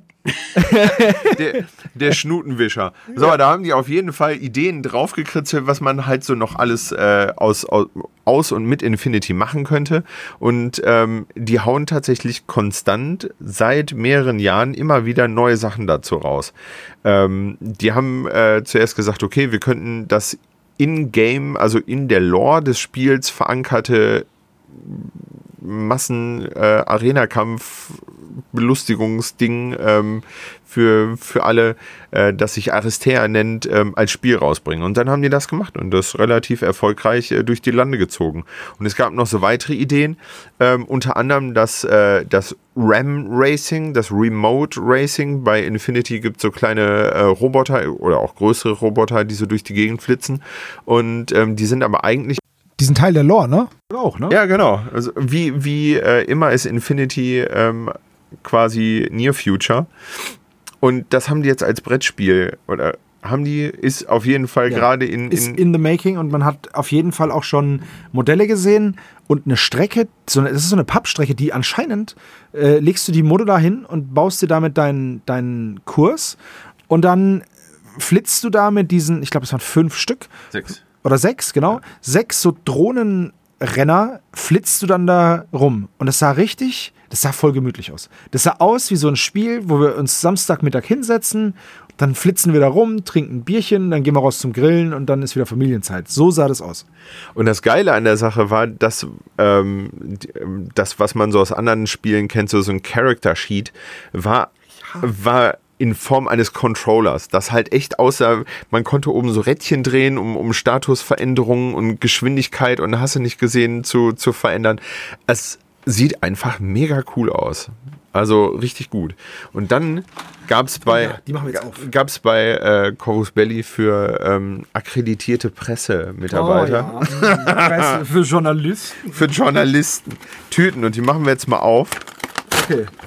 Was ist drin? Ich habe ein Quickstarter für Code One. Sehr gut. Guck mal, das ist vielleicht dein Einstieg ja, zu ich Infinity. Ja, ich habe ja Hackislam. Äh, da gab es ganz lange keine Code One-Regeln und deswegen ganz cool, dass das jetzt hier drin ist. Okay, ähm, mache ich mal weiter mit dem Männchen. Alter. Ich habe einen High Commissioner. Äh, da ist nämlich ein Modell. Der ist ja richtig cool. Ich habe einen High Commissioner. Äh, ist ein, ein High-Value-Target. Das ist, aus, ist doch aus diesen, aus diesen Turnierdingern, oder? Nein, es gibt äh, bei Infinity dieses, diese äh, HVTs, ähm, High-Value-Targets. Das sind Personen, die man im Spiel, ähm, die, die Einfluss haben. Also entweder du musst äh, entweder den, das gegnerische HVT irgendwie markieren oder, ähm, oder entführen oder äh, hacken oder sonst irgendwas. Ah, okay. Und äh, die kosten, ey, das ist schon echt krass. Das, die kosten richtig Kohle. Echt jetzt? Ja. Okay, dann habe ich jetzt wohl und vor allen Dingen, der, der Commissioner, es ist halt ein cooler Typ, der ja. in so einem in so einem Trenchcoat da steht und den irgendwie seine. Den kannst du für alles nehmen, ja. Ich habe ein, ähm, ein Tor. Tagma Schema. Einfach ein, ein Alien, Alien-Typ. Ich glaube, der wird ähm, Einzug in meine äh, Stargrave-Truppe haben, denn oh ja. äh, bei Stargrave habe ich schon ein äh, Infinity-Modell verbaut. Mhm. Ja, dann habe ich hier eine, eine Ram Racer-Pilotin als Aufkleber. Die habe ich auch. Habe ich die gleiche? Nee. Nein, ich habe eine andere. Meine ist orange und hat einen grünen Mantel. Ich glaube, das ist. Du hast die Chinesin, ich habe die, äh, die Hakislamen. Ah ja, hier, äh, Yujing, ne? Ja. Ey, wollen wir tauschen? Ja, weil ich habe Sehr schön, weil ich habe ja Hakislam passt besser. Ich hätte gerne eine Nomad-Hackerin gehabt, aber ähm, die Yujing-Hackerin ist auch cool. Okay, dann äh, haben wir noch einen Warcry-Button, äh, Warcrow-Button, aber den gab es so. Ja. Ähm, ein Würfel, ein 20-seitiger mit äh, dem Infinity N3 -Logo ist es, glaube ich, ne? Jo, als 1. Als 1. Und ein Button von, was ist das? Äh, Yujing. Okay, und ein Button von Yujing. Ja, cool. Mega. Jetzt habe ich, hab ich wieder ein Infinity-Modell mehr. Ich mache das jetzt einfach immer so.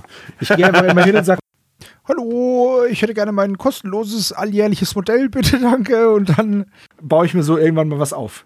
Letztes Jahr gab es ein äh, Modell von dem Walkrow-Ding in Ziocast. Das war auch spannend. Ah, das Walk, die Walkrow-Modelle, die sahen schon ein paar, es gab so ein, so ein bisschen so eine Preview, ne? Ja. Da waren schon ein paar coole Modelle, aber ich, die Orks finde ich nicht so geil.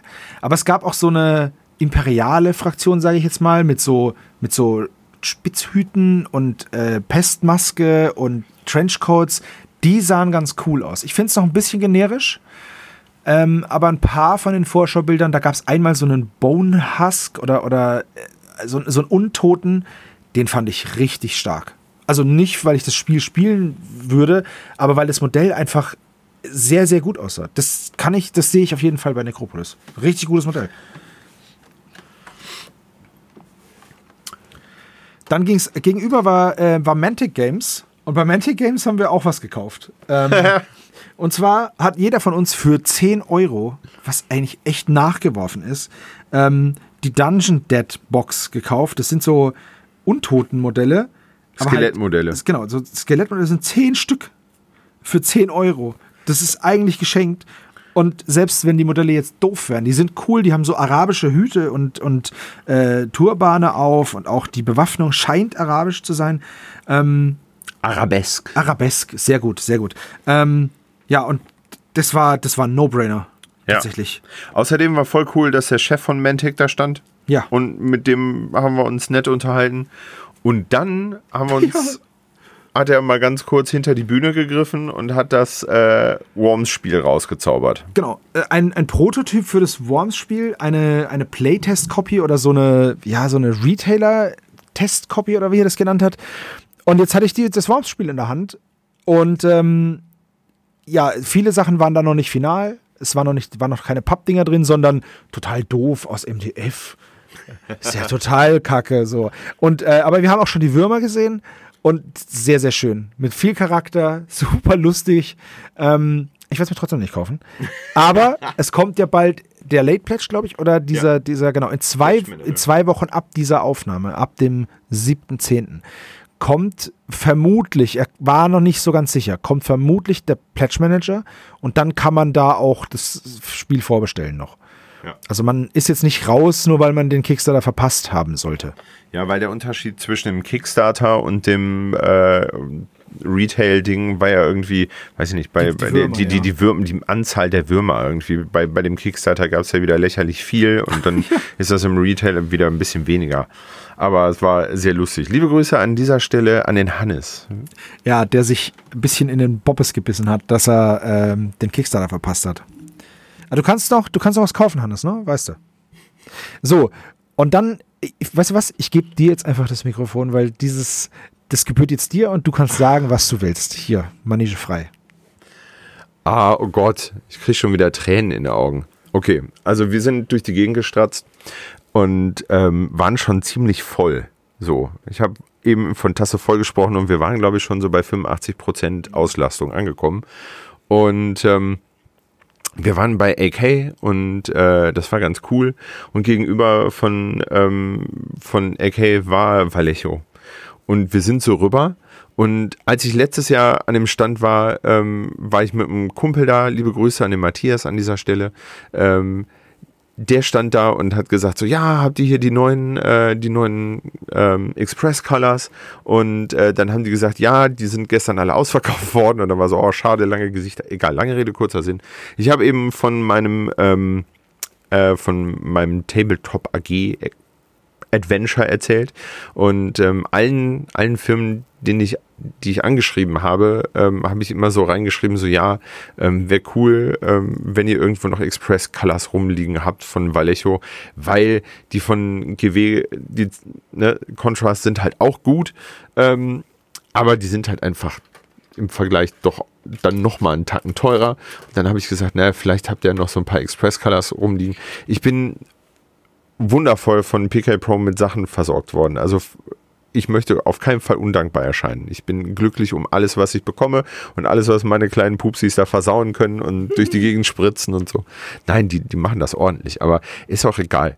Ich stand auf jeden Fall da und wollte denen eigentlich nur erzählen, wie, wie cool ich das finde, dass sie diese Express Colors haben und wie schwer man da dran kommt. Und ähm, habe auf Englisch angefangen Ja. zu erzählen. Und dann äh, war der junge Mann, der vor mir stand, aber sagt, sagte dann irgendwie so, ähm, antwortete auf Deutsch. Und dann, äh, das ist auf, auf einer Messe immer so ein bisschen so, ne, man spricht man jetzt Deutsch oder Englisch so, egal, auf jeden Fall ähm, sprach er dann halt Deutsch und ich habe ihm das dann auf Deutsch erzählt. Und ähm, wir, wir guckten uns so ein bisschen die Range an. Und dann sagte er so, ja, ähm, hast du denn auch äh, Fantasy In geschrieben? Und dann habe ich gesagt, so ja, ich habe allen geschrieben, auch Fantasy In, aber ich bin wahrscheinlich in tausend Spam-Ordnern gelandet oder ne, es ist ja alles äh, vollstes Verständnis, nicht irgendeinem komischen Dude, der einem eine E-Mail schreibt, so, äh, so, ja klar, hier, wir schicken dir Scheiße, so. Also alles cool, ne? Und dann guckt er mich an und greift nach links zu so einem Stapel von weißen Verpackungskisten, die wir bis dahin nicht, nicht ähm, wahrgenommen, also die ich nicht wahrgenommen habe. Die standen da rum und sahen aus wie Verpackungskartons. Das sah aus, als würden da halt, no, als würde man da was reintun wollen. Nicht als wäre da was drin. Also ich habe es auch nicht gesehen. Und dann drückt er mir diesen Karton in die Hand. Und dann steht da New Express Colors Full Set drauf. Mhm. Und ich ich krieg's immer noch, ich krieg immer noch Pipi in den Augen, wenn ich daran denke. Es war einfach. Ich, ich helfe dir kurz. Ja, bitte. Kein Problem. Ähm, so, also dieses Set ist nicht preiswert. Also für die Menge der Farben vermutlich, aber es kostet halt trotzdem 120 Euro. Und es ist halt einfach das ist diese, diese, diese Hobbyliebe untereinander, von der wir vorhin so ein bisschen geredet haben und wo wir so überrascht waren, dass das selbst bei Games Workshop anscheinend vom Saulus zum Paulus sich entwickelt hat. Ähm, bei, bei Fantasy Inn war das eine Sache von, ey, wir standen da zwei Minuten. Wir haben zwei Minuten geredet und da, nee, eine Minute haben wir gewartet, bis er fertig war und dann haben wir eine Minute geredet. Und dann hattest du diesen Batzen Farbe in der Hand und deswegen geht ein, ein Riesendank jetzt, ich sage das jetzt in deinem Namen, weil du bist, glaube ich, gerade äh, indisponiert. Ähm, ein Riesendank an Fantasy Inn raus ähm, für das unkompliziert, also unkomplizierter geht's nicht, unkomplizierte Bereitstellen von vielen, vielen Farben für Schüler, für vielleicht angehende Hobbyisten, ähm, für diese Tabletop AG. Ähm, ja, und ist ein, einfach ein riesengroßes Dankeschön. Also ich stand auch daneben, ich habe ich hab über beide Ohren gegrinst und mir gedacht, jawohl, das ist ja super geil. Ähm, Simon war ein bisschen sprachlos und ja, ist es noch. Deswegen in seinem Namen vielen, vielen Dank an Fantasy Inn und ähm, geht doch da mal einkaufen. Wir, wir, kriegen nichts dafür. Also ich krieg nichts dafür. Simon kriegt halt einen Arsch voll Farben. ich krieg nichts dafür. Aber guckt doch auch mal bei Fantasy Inn vorbei. Sehr, sehr, sehr, sehr nette Leute da. Und sehr unkompliziert auch. Ja, also ich werde es, glaube ich, nicht vergessen. Das war das Highlight, mein, das Highlight der Spiel. Ähm, wie der einfach mich anguckt, zur Seite greift und sagt, hier. Ja. Also schon, ohne, ohne. Das war schon sehr nonchalant, ja. Ja, das war einfach episch. Wahnsinn. Wir sind, wir sind fast durch, ne? Wir haben, ja. wir haben nicht mehr so viel dann geschafft trocknen mal schnell die Tränen. Ja, während wir weiter durch unsere, durch unsere Stories da ballern. Ähm, ein kleines, süßes Spiel, also so klein ist es gar nicht mehr. Letztes Jahr war es noch relativ klein, es ist von Nerdlab, glaube ich, ähm, heißt Mindbug und ist ein Spiel, ein Kartenspiel, bei dem äh, jeder eine, ein Deck von Monstern hat und das Ziel ist, den Gegenüber zu besiegen. So, so ein. So Einfach. Ja, so einfach ist es und es ist auch nichts Neues. Aber die Monster sind, kosten keine Ressourcen, wie jetzt bei Magic, dass man sagt, ah, ich muss jetzt hier diesen Goblin für drei Mana bezahlen. Sondern die kosten einfach nichts und du kannst sofort mit deinem stärksten Monster angreifen. Aber warum solltest du das nicht tun? Oder was ist denn dann der Reiz des Spiels? Naja, der Clou ist, jeder Spieler hat zwei Mind-Bugs. Die napfen sich an dein Monster und dann gehört das Monster halt dem Gegner. Wenn ich jetzt angreife mit meinem, St ich spiele mein stärkstes Monster aus und denke mir, haha, jetzt äh, schön, schön in Arsch. Nee, Mindbug drauf, dann gehört das Monster meinem Gegner und dann greift der mich ja damit an. Also muss man versuchen, mit seinen Monstern ein bisschen zu haushalten, zu gucken, was spiele ich wann, wenn ich das jetzt spiele und der greift mich damit an, wie viel halte ich noch aus? Was ist denn ein lohnendes Ziel für meinen Mindbug? Weil ich habe nur zwei. Ähm, und, und wie kann ich meinen Gegner so ein bisschen austänzeln? Es hat so ein bisschen was von ähm, einem, einem Fechten, aber mit Kanonen. so, also, weil du hast halt riesen fiese Monster und er hat dann auch, äh, wir haben uns das erklären lassen und uns wurde dann auch gesagt, es ist eigentlich vollkommen egal, wie stark wir eine Monsterkarte machen. Es ist vollkommen egal. Weil du spielst es aus und denk, der Gegner denkt sich, boah, soll ich gegen den machen? Ach so, ja klar, ich habe meinen Bug. Zack. Und schon hast du es gebalanced, weil du es nicht ausspielen kannst sofort. Du musst was dagegen stellen in deinen eigenen Reihen, dass wenn der Gegner dir das wegnimmt, du nicht sofort drauf gehst. Sehr, sehr cooles Spiel, auch günstig.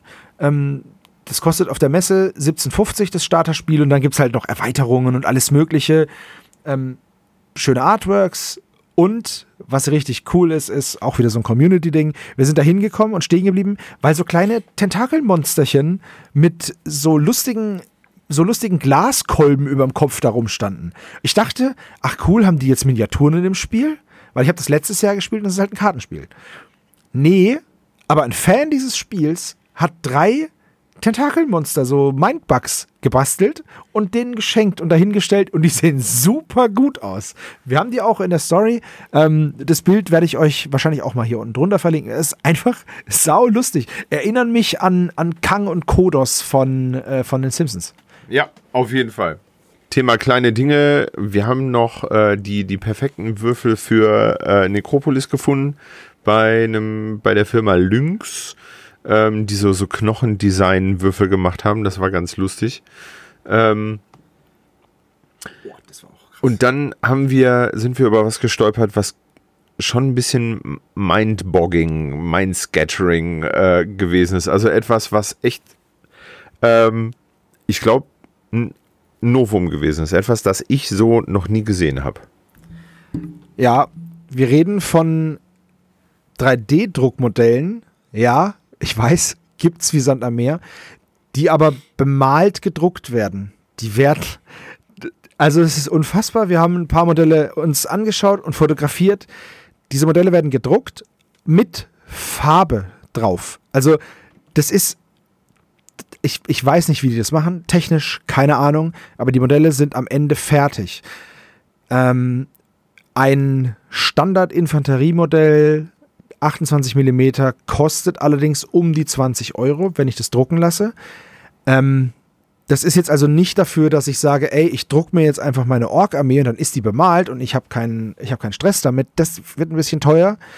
Aber wenn ich zum Beispiel für ein Rollenspiel einen Helden brauche oder der Anführer meiner Armee oder ein cooles Monster ähm, und ich vielleicht einfach nicht gut bemalen kann oder will, einfach keine Lust habe, keine Zeit habe, dann kann ich mir für einen gewissen Betrag halt einfach ein 3D-Modell drucken lassen, das schon bemalt ist. Ich fand es, ich fand es krass. Das hat so ein bisschen was von AI-Künstler. Also ich weiß, dass das was ganz anderes ist, natürlich, aber eine Maschine druckt und bemalt gleichzeitig dein Modell. Ich, ich finde es technisch brillant. Ich finde es richtig, eine richtig coole Idee ich bin sehr gespannt, wo uns das noch hinführt. Ähm, ich weiß gar nicht, ich muss ehrlich sagen, ich weiß nicht mehr, was wie die Firma hieß. Das war neben One-Page-Tools. Wir haben es uns leider nicht aufgeschrieben. Ähm, das war aber bei, Min bei My Mini Factory. Die waren da mit am Stand. Ich weiß jetzt nicht, ob das My Mini Factory macht oder ob das, ich glaube ja. Ich bin mir nicht ganz sicher. Auf jeden Fall hat er aber auch gesagt, natürlich kostet der Drucker halt auch echt viel und ist so groß wie ein Auto. So, ähm, aber trotzdem, da war so ein Zombie-Landhai-Monster-Ding, Fischmonster. Das sah unglaublich gut aus, kostet halt so, wie es da steht, 100 Euro ungefähr. 100 Quid, wie er gesagt hat. Ähm, ist dann natürlich wieder eine Überlegung. Auf der anderen Seite, wenn du halt nur dieses eine Monster hast oder willst, es ist halt, es ist ein sehr kleiner Kundenkreis, sage ich mal. Aber, ich Aber die Technik steht auch am Anfang, ne? Ich wollte gerade sagen, das ist ja genauso wie es beim 3D-Druck und bei allen anderen großen technischen Sprüngen gewesen ist. Computer waren auch irgendwann groß wie ein Haus und jetzt tragen wir die in, in der Tasche mit uns rum. Ähm, wenn das irgendwann mal salonfähig wird, wird das, glaube ich, äh, ein, eine Lücke schließen. Weil äh, ich sehe da keine Bedrohung für die Miniaturenmalerei im wahrsten Sinne des Wortes, denn wenn jemand Spaß am Miniaturenmalen hat, dann, dann druckt er sich sowas nicht aus. Aber für jemand, der keinen Bock auf Malen hat, ist das halt eine gute Alternative, Figuren auf den Tisch zu stellen. Man sieht das. Also das ist jetzt nicht, ja. äh, wenn man die in der Hand nimmt und sich von nah anguckt, sieht man das. Aber wenn man jetzt äh, auf Armeslänge auf einen Meter oder so am Tisch steht, dann sieht man den Unterschied nicht wirklich. Die hatten ein so ein Produktsample da. Das war einfach nur eine Halbkugel. Und auf der einen Seite, auf der einen Hälfte der Halbkugel nochmal war einfach ein Farbspektrum abgedruckt, Regenbogen halt ähm, mit Farbverlauf von hell nach dunkel. Oben weiß, unten schwarz. Genau. Und auf der anderen Hälfte der Halbkugel waren halt verschiedene Strukturen, Holz, Stein, äh, Metall und die waren dann eben auch von hell nach dunkel bedruckt mit, mit Schattierungen. Auf dem einen Holz, auf dem Holzpart war da noch eine weiße Zeichnung drauf von so einer Blume. Und also es, es war schon beeindruckend, was da geht. Und für, eine, für ein Vitrinenmodell natürlich Quatsch, natürlich. Aber für ein Spielmodell, gerade in der Rollenspielrunde, perfekt. Wirklich. Ja, oder wenn das irgendwann so weit entwickelt ist, dass du da Brettspielfiguren ja. mit, mitmachen kannst, das ist dann mega, ne? Also Leute, die halt, weiß ich nicht, Hero Quest spielen, mhm. ähm, aber keinen Bock haben, die anzumalen, haben dann halt einfach bemalte Miniaturen. Ich könnte mir vorstellen, dass das so, eine, so ein Alternativangebot ist. Dass du sagst, so, so, so ein bisschen wie es bei Dust oder so früher so mhm. pre-painted ähm, Geschichten gegeben hat, äh, dass du halt sagst, so ja, okay, das Spiel kostet irgendwie 150 Euro, dann sind alle Figuren grau oder du bezahlst 300, dann sind halt alle Figuren bunt. Ja. So, das wäre, also könnte ich mir durchaus vorstellen, wenn das halt technologisch sich halt weiterentwickelt. Ich bin auf jeden Fall sehr gespannt. Ich war beeindruckt. Ja, und dann haben wir einen großen Teil unserer Zeit halt noch an einem ganz besonderen Stand verbracht, wie letztes Jahr auch, bei Titan Forge.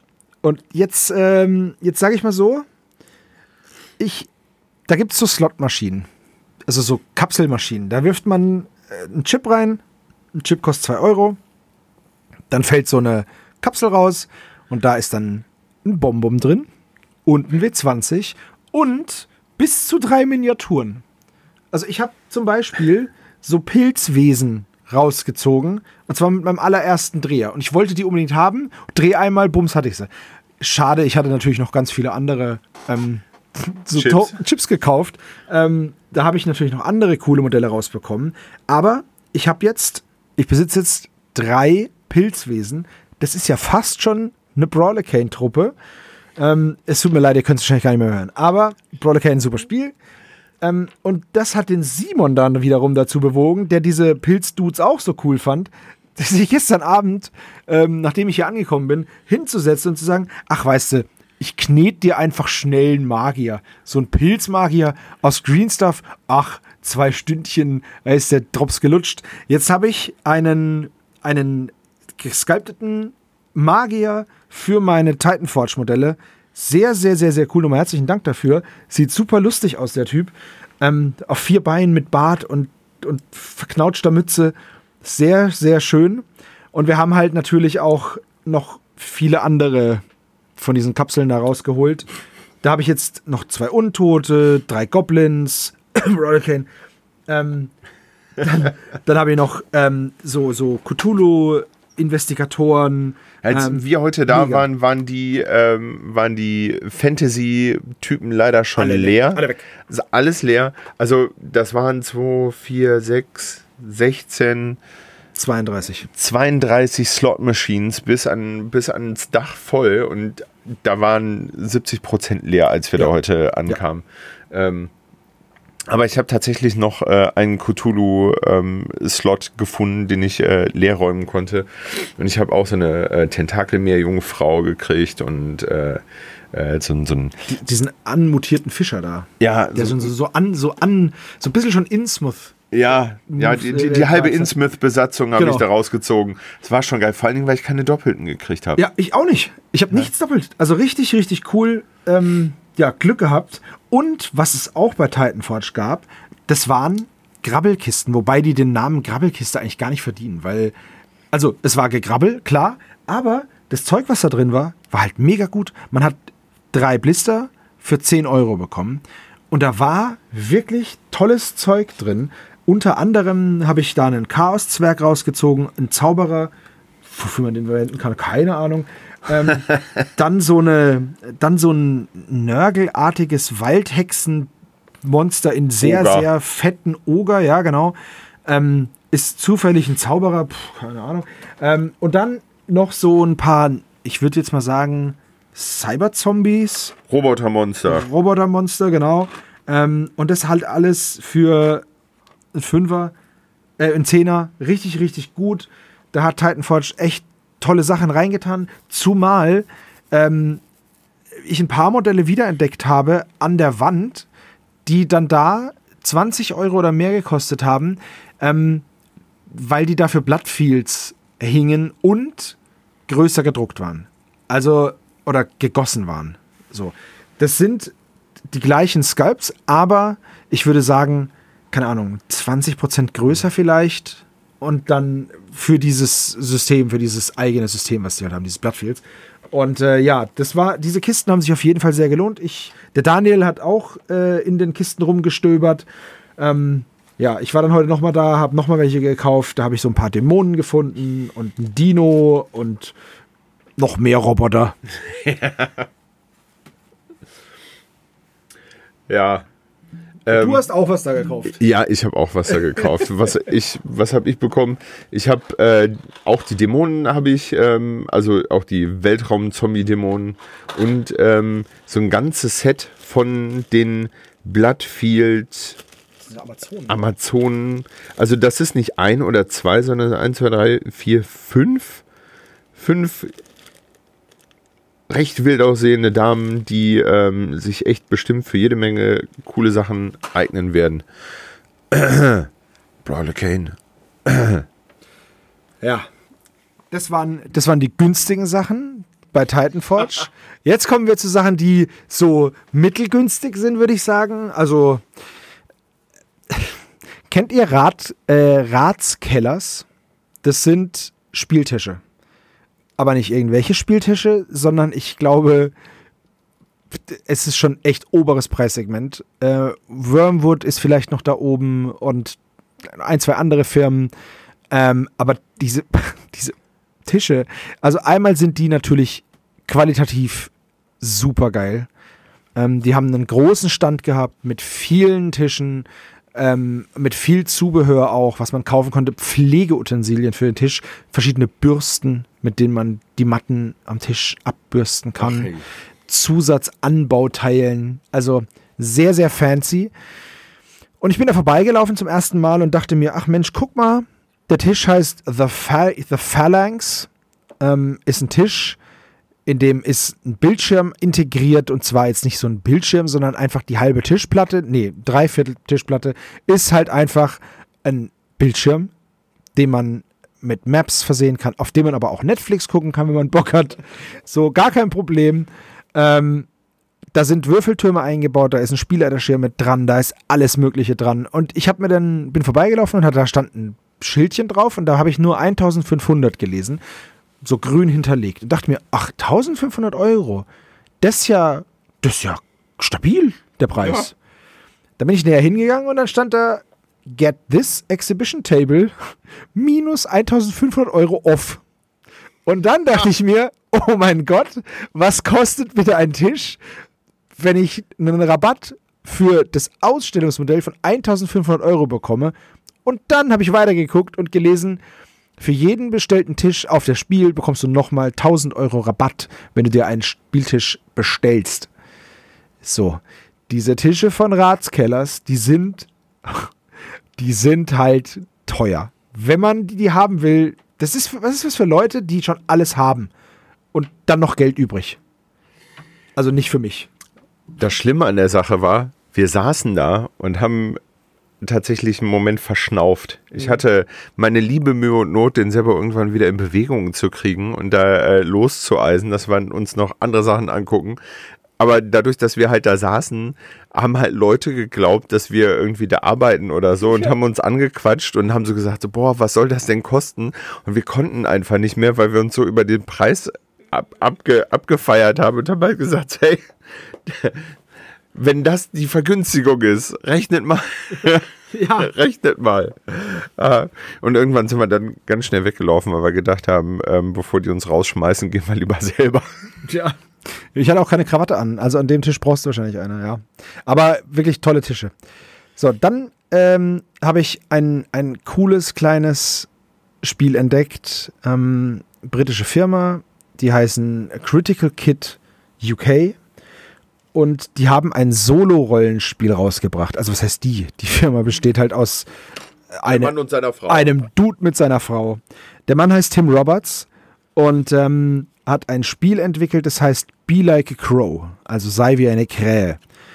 Und es ist ein Solo-Rollenspiel, ist ein kleines Buch, DIN A5, recht schmal, ähm, aber sehr, sehr schön aufgemacht. Und was ist es? Im Endeffekt druckst du dir im Internet eine Karte aus mit Hexfeldern.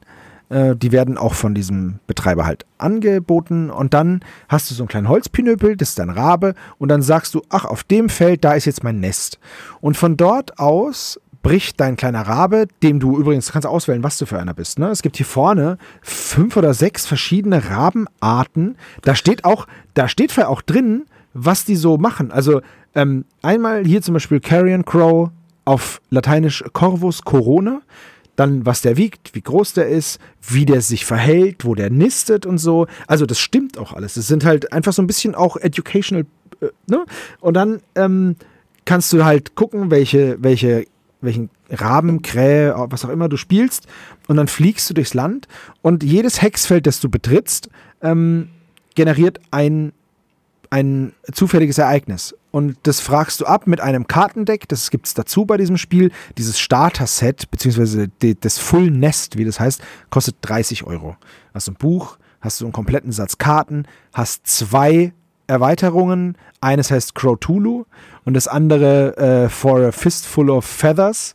Das eine ist eine Erweiterung, da gibt es eine neue Regel, die Angst halt mit ins Spiel integriert und halt Cthulhu-Kram.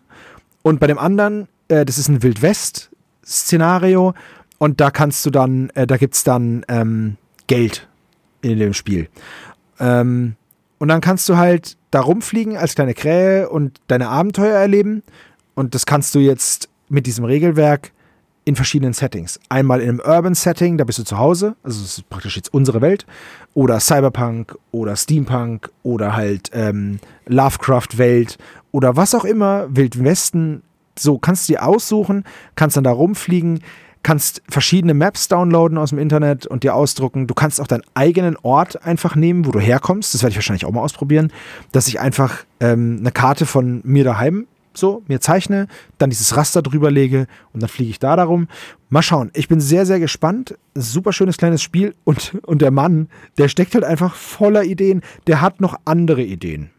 Eins davon ist, dass du die Hölle in Ordnung halten musst. Aber wenn du sie zu ordentlich machst, dann verlierst du Ruf und fliegst raus. Und das heißt die 666. Und da musst du halt versuchen, ähm, ist auch ein Solospiel, dass du einfach ja, die Hölle in Schuss hältst. Du bist ein Dämon und musst die Hölle regieren. Und ähm, solche Sachen. Und es kommen noch weitere Spiele. Eins davon ist ein Punkrock, Punkrock-Song-RPG. Da musst du einen Punkrock-Song schreiben. Ja. und ähm, hier vielleicht für die Jungs von beim Imperator nichts Neues was. Hm? Ja, auf jeden ich, Fall. Ich zeige euch das mal. Ähm, das heißt Punk's Not Dead, glaube ich, oder so ähnlich. Oder Punk is Dead oder irgendwie so heißt es. Es ist so ein, so ein Wortspiel die, die, Sachen, die er macht, sind super schön aufgemacht. Es sind ähm, wenig Bilder, aber schöne Bilder drin. Ja, ich bin sehr gespannt. Ich habe da sehr viel Bock drauf. Sieht cool aus. War eine schöne kleine Entdeckung. Und das Ganze funktioniert mit einem Kartenspielsystem. Ja. Und dazu gab es dann halt auch natürlich ein passendes Kartenspiel. Und dann hast du auf jeder einzelnen Karte eine andere Rabenillustration. Und die sind halt, das ist halt einfach schön. Also es ist irgendwie recht minimalistisch, aber durch diesen krassen Schwarz-Weiß-Kontrast halt alles weiß und dann diese schwarze Krähe drauf. Das sieht halt null billig aus, sondern einfach immens wertig. Und wir haben uns leider dann auch ein bisschen politisch mit denen verquatscht. Wir haben an, an mehreren Stellen äh, Schilder gesehen von britischen ähm, Ausstellern, wo halt irgendwie stand Brexit, ähm, ja, We hate it. Stand auf einem Schild. Genau, sie können halt ihre Bücher nicht verkaufen, weil sie sie halt nicht reinbekommen und äh, versteuern müssen und wieder raus versteuern müssen. Und das ist alles Mist. Und äh, die haben sehr geflucht. War super blöd. Ich habe übrigens die, ich habe übrigens die kommenden Spiele gefunden. Eins ist Be Like a Cat. Da muss man, da ist man eine Mafia-Katze und muss sein Imperium vergrößern. Dann gibt es den, das, was ich gerade gesagt habe, wo man halt ähm, einen Punk-Song schreiben muss, das heißt Punk is Dead. Und dann gibt es noch Corvus, Death from Above. Und das leitet gleich über zu dem nächsten, was wir uns angeschaut haben. Nämlich, das ist ein Abenteuer für Morgborg.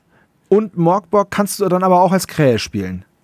So, das ist praktisch, ein, er hat es gesagt, ja, das ist so ein Flipbook, dass du einmal für Morgborg benutzen kannst und aber einmal auch für Be Like a Crow in Morgborg World. So. Ja, die, ich glaube, wenn, wenn, ich das richtig in, in Erinnerung habe, die Regeln waren Spiel Morgborg mit den Be Like a Crow Regeln und Spiel Be wieder like an, Be, Be, Like a Crow mit Morgborg Regeln. Also ähm, Indie-Shit hat immer die, die, geilsten Ideen. Ja, absolut. Das ist unfassbar cool. Und dann, dann waren wir nämlich auch bei den Jungs von Morgborg, ne? Ja, und haben einmal ähm, das in, äh, in die Hand genommen.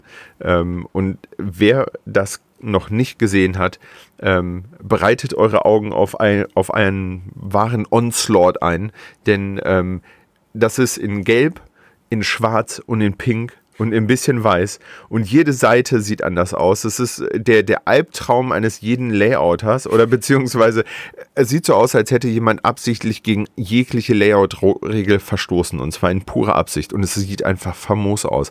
Man kann es, also die meisten, so die meisten Publikationen sind ja so gestaltet, dass es dem Leser leicht fällt, durch die in Schrift verborgenen Informationen durchzugehen und das rauszuziehen. Und dadurch gibt es ja Leute, die, da gehöre ich nicht zu, die können ganz schnell lesen. Die können auf eine Seite gucken und ähm, haben die in, in drei Sekunden gelesen, weil das alles in ihrem Kopf Sinn macht. Und Morgbock ist genau das Gegenteil. Du kannst es nicht schnell lesen. Geht nicht. Es geht einfach nicht. Weil Manchmal glitzert die Schrift oder ist einfach silbern. Das ist, das ist ein großartiges Machwerk.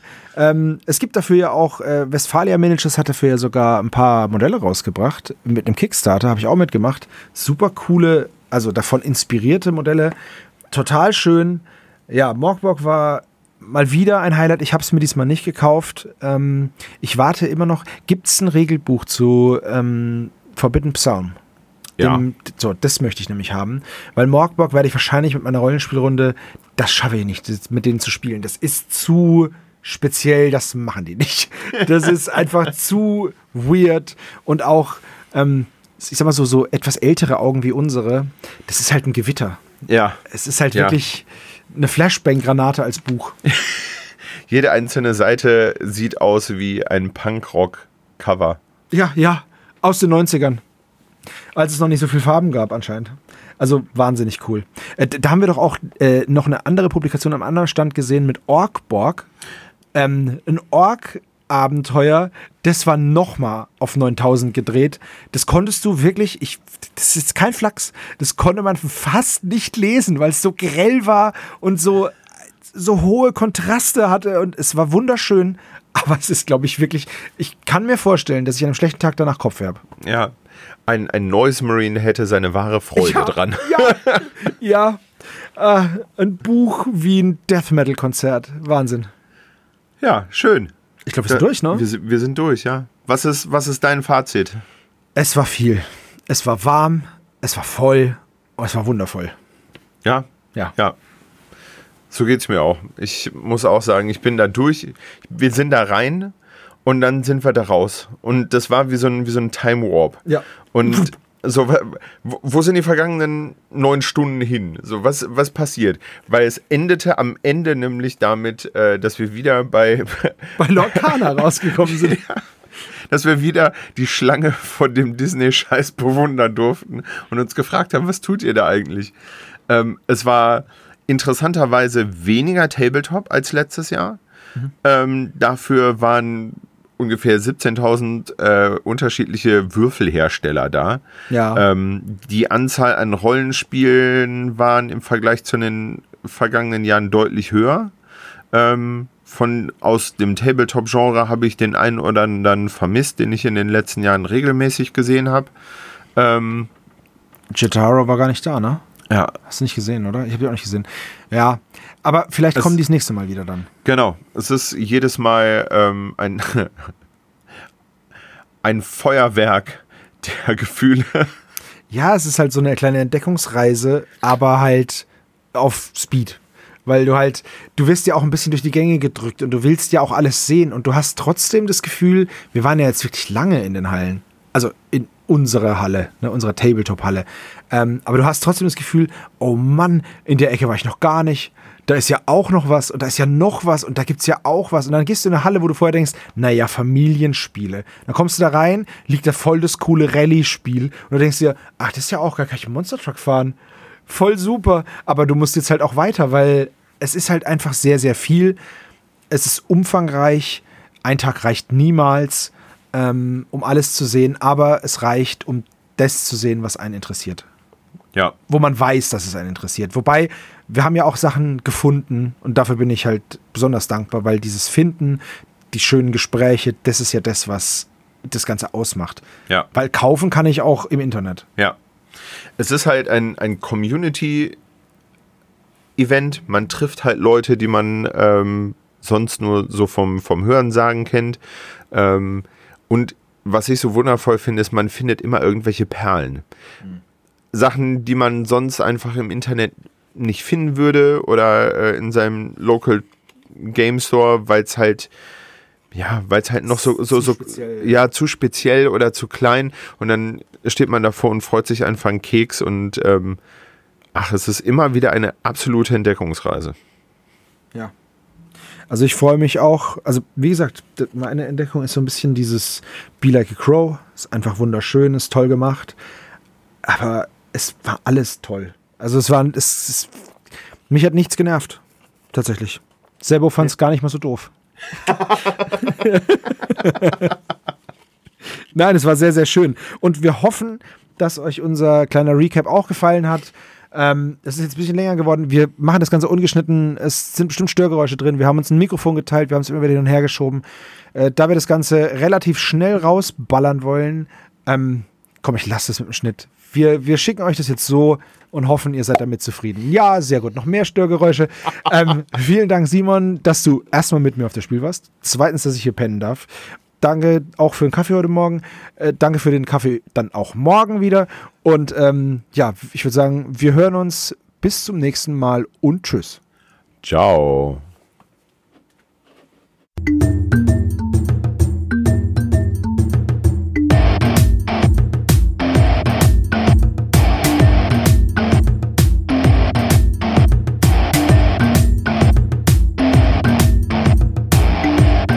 Magabotato, ein unabhängiges und kostenloses Projekt von Fans für Fans unseres gemeinsamen Hobbys. Gerne könnt ihr uns unterstützen, indem ihr uns entweder eine Spende über paypal@magabotato.de zukommen lasst oder uns auf www.patreon.com/magabotato abonniert.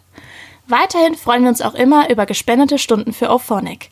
Den Button hierfür findet ihr auf unserer Website www.magabotato.de. Vielen Dank fürs Hören und bis bald!